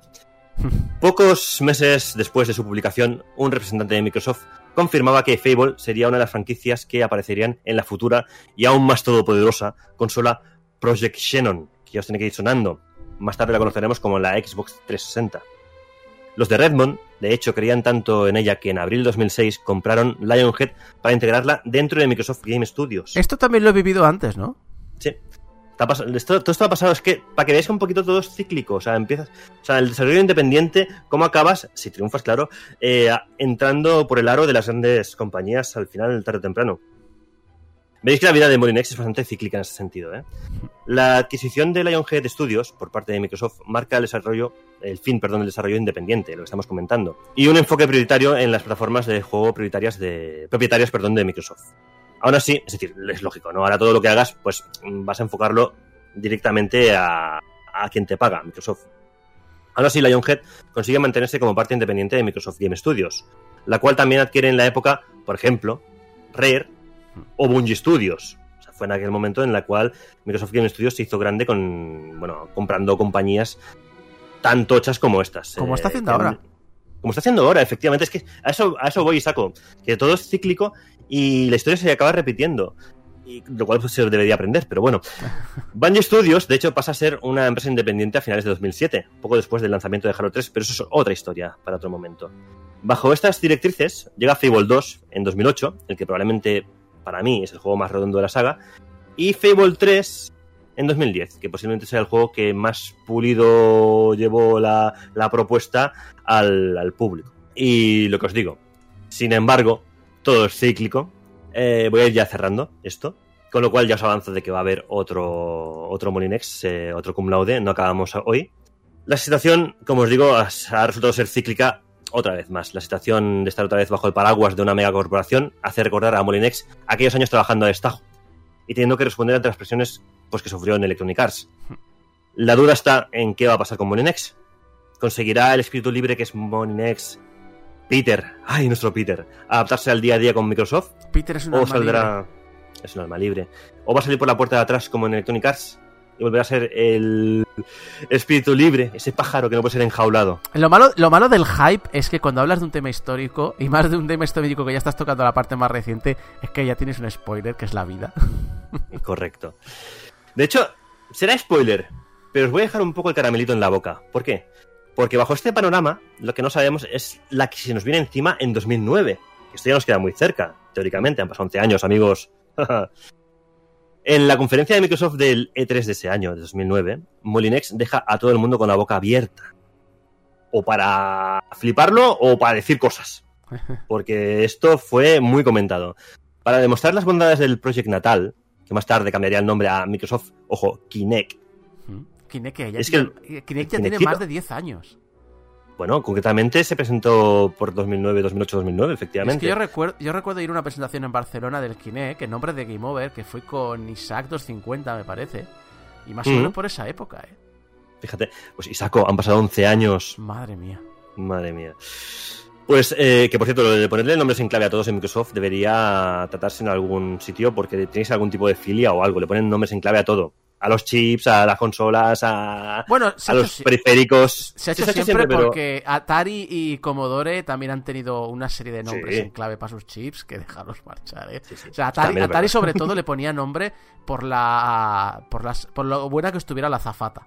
La zafata, perdón, la zafata, la, la secretaria. Bueno, ahí en ese caso, es- entonces, está claro el tipo de filia ahí, ¿eh? Sí, sí, el Sí, tipo sí. de filia ahí. Si se llama Sandy o se llama, eh, yo qué sé, Miriam, pues cuidado. O sea, esto las Ah. historias de Funs lo ha explicado y que, que sí que se sabe. Que Nolan Bushnell era, era un tío que ponía nombres a los chips por lo buena que estaba la secretaria. ya está, no, Bueno. no tiene más. Otro figura crack mastodonte, vaya. Pero bueno, mm, Microsoft está claro que se mola. Y le mola esto porque ahí tienes Kinect, tienes, bueno, per- perdón, Natal, tienes Scarlett, tienes eh, Shannon. Hmm. Bueno, a Microsoft eso le mola y encima lo que le mola es que se haga en público. Es decir, nuestra consola se llama así, pero antes se llamaba ASA. Y de hecho, la Xbox 360 se supone que viene del nombre en clave de la Xbox original. Que fue uno de los nombres en clave que, con los que se barajó que iba a salir con el Xbox original. Eh, era 360 o algo así, no sé, daría para otro momento comentarlo. El caso es que se presenta en Los Ángeles en 2009 una demo técnica que promete un grado de interactividad jamás alcanzado. Sonan, os, suenan esta palabra, ¿no? Jamás hecho, jamás, Jamás. alcanzado. Nunca, nunca. Nunca, nunca, jamás. La presentación hizo que nos pareciera a los que estábamos viendo la conferencia cosa de ciencia ficción. Pero se aseguraba, se aseguraba que era real. Y aquello parecía algo, parecía un vídeo, parecía un montaje, parecía ciencia ficción. Luego se demostró. Bueno, luego se demostró otras cosas. Pero volvía el hype, que es lo importante, Isaco, volvía el hype. Y un hype, además, en aquel momento apoyado por el propio Phil Spencer. Cuidadín con Phil Spencer que apoyó todo esto catalogando al Kinect como, como- hombre, como la, la plataforma correcta para cualquier idea de software ambiciosa, como por ejemplo era este proyecto. ¿Os acordáis del proyecto Dimitri que había mencionado antes, así un poquito de pasada? Pues ya no tiene ese nombre en clave. Ah. Ahora se llama Proyecto Milo.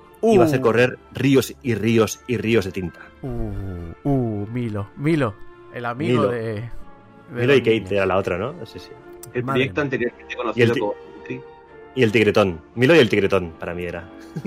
Pues este es el, el- ya el tercer repaso por la vida de Peter Molyneux, este hombre que... reco- Vuelvo a insistir, hacemos mucha bromita con él, pero este hombre es una de las personas que más ha hecho por la industria y es una de las personas más admiradas y queridas por los profesionales de este medio. Pasa es que como consumidores normalmente nos quedamos pues, con esta parte del, hype y de vender humo. Algo que supongo que tendremos que tratar cuando ya acabemos con la cuarta y última parte de este cum laude repasando la vida y milagros de Peter Molineros. Muchas gracias, Geco, por eh, este repaso por su época en Lionhead Studios.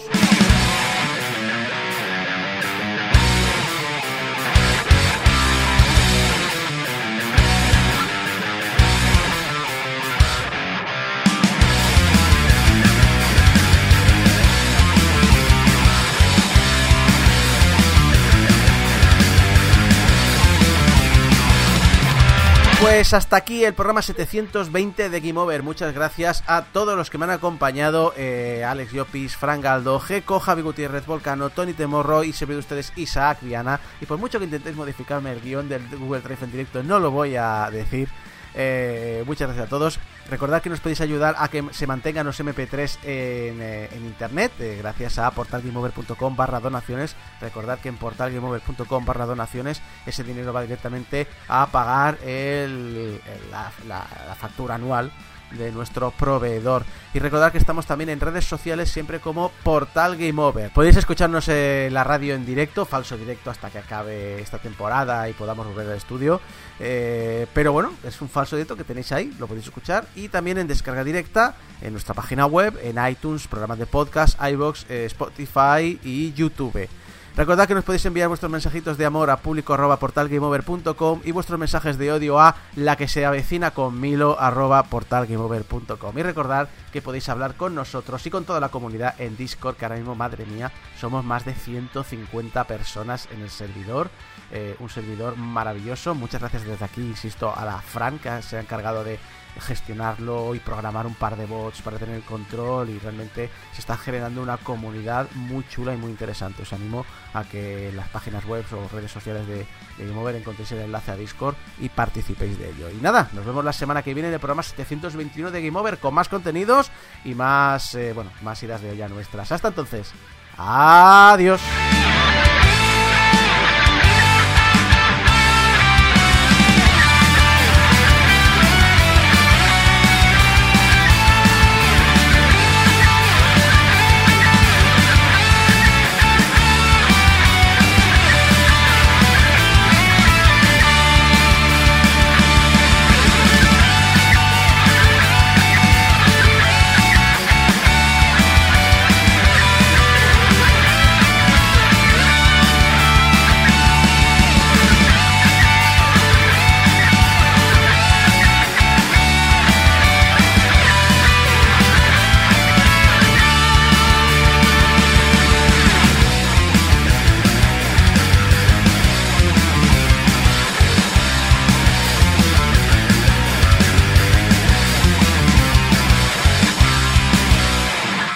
Cerny o yo qué sé, en fin.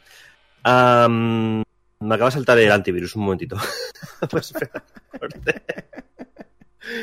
¿Por qué?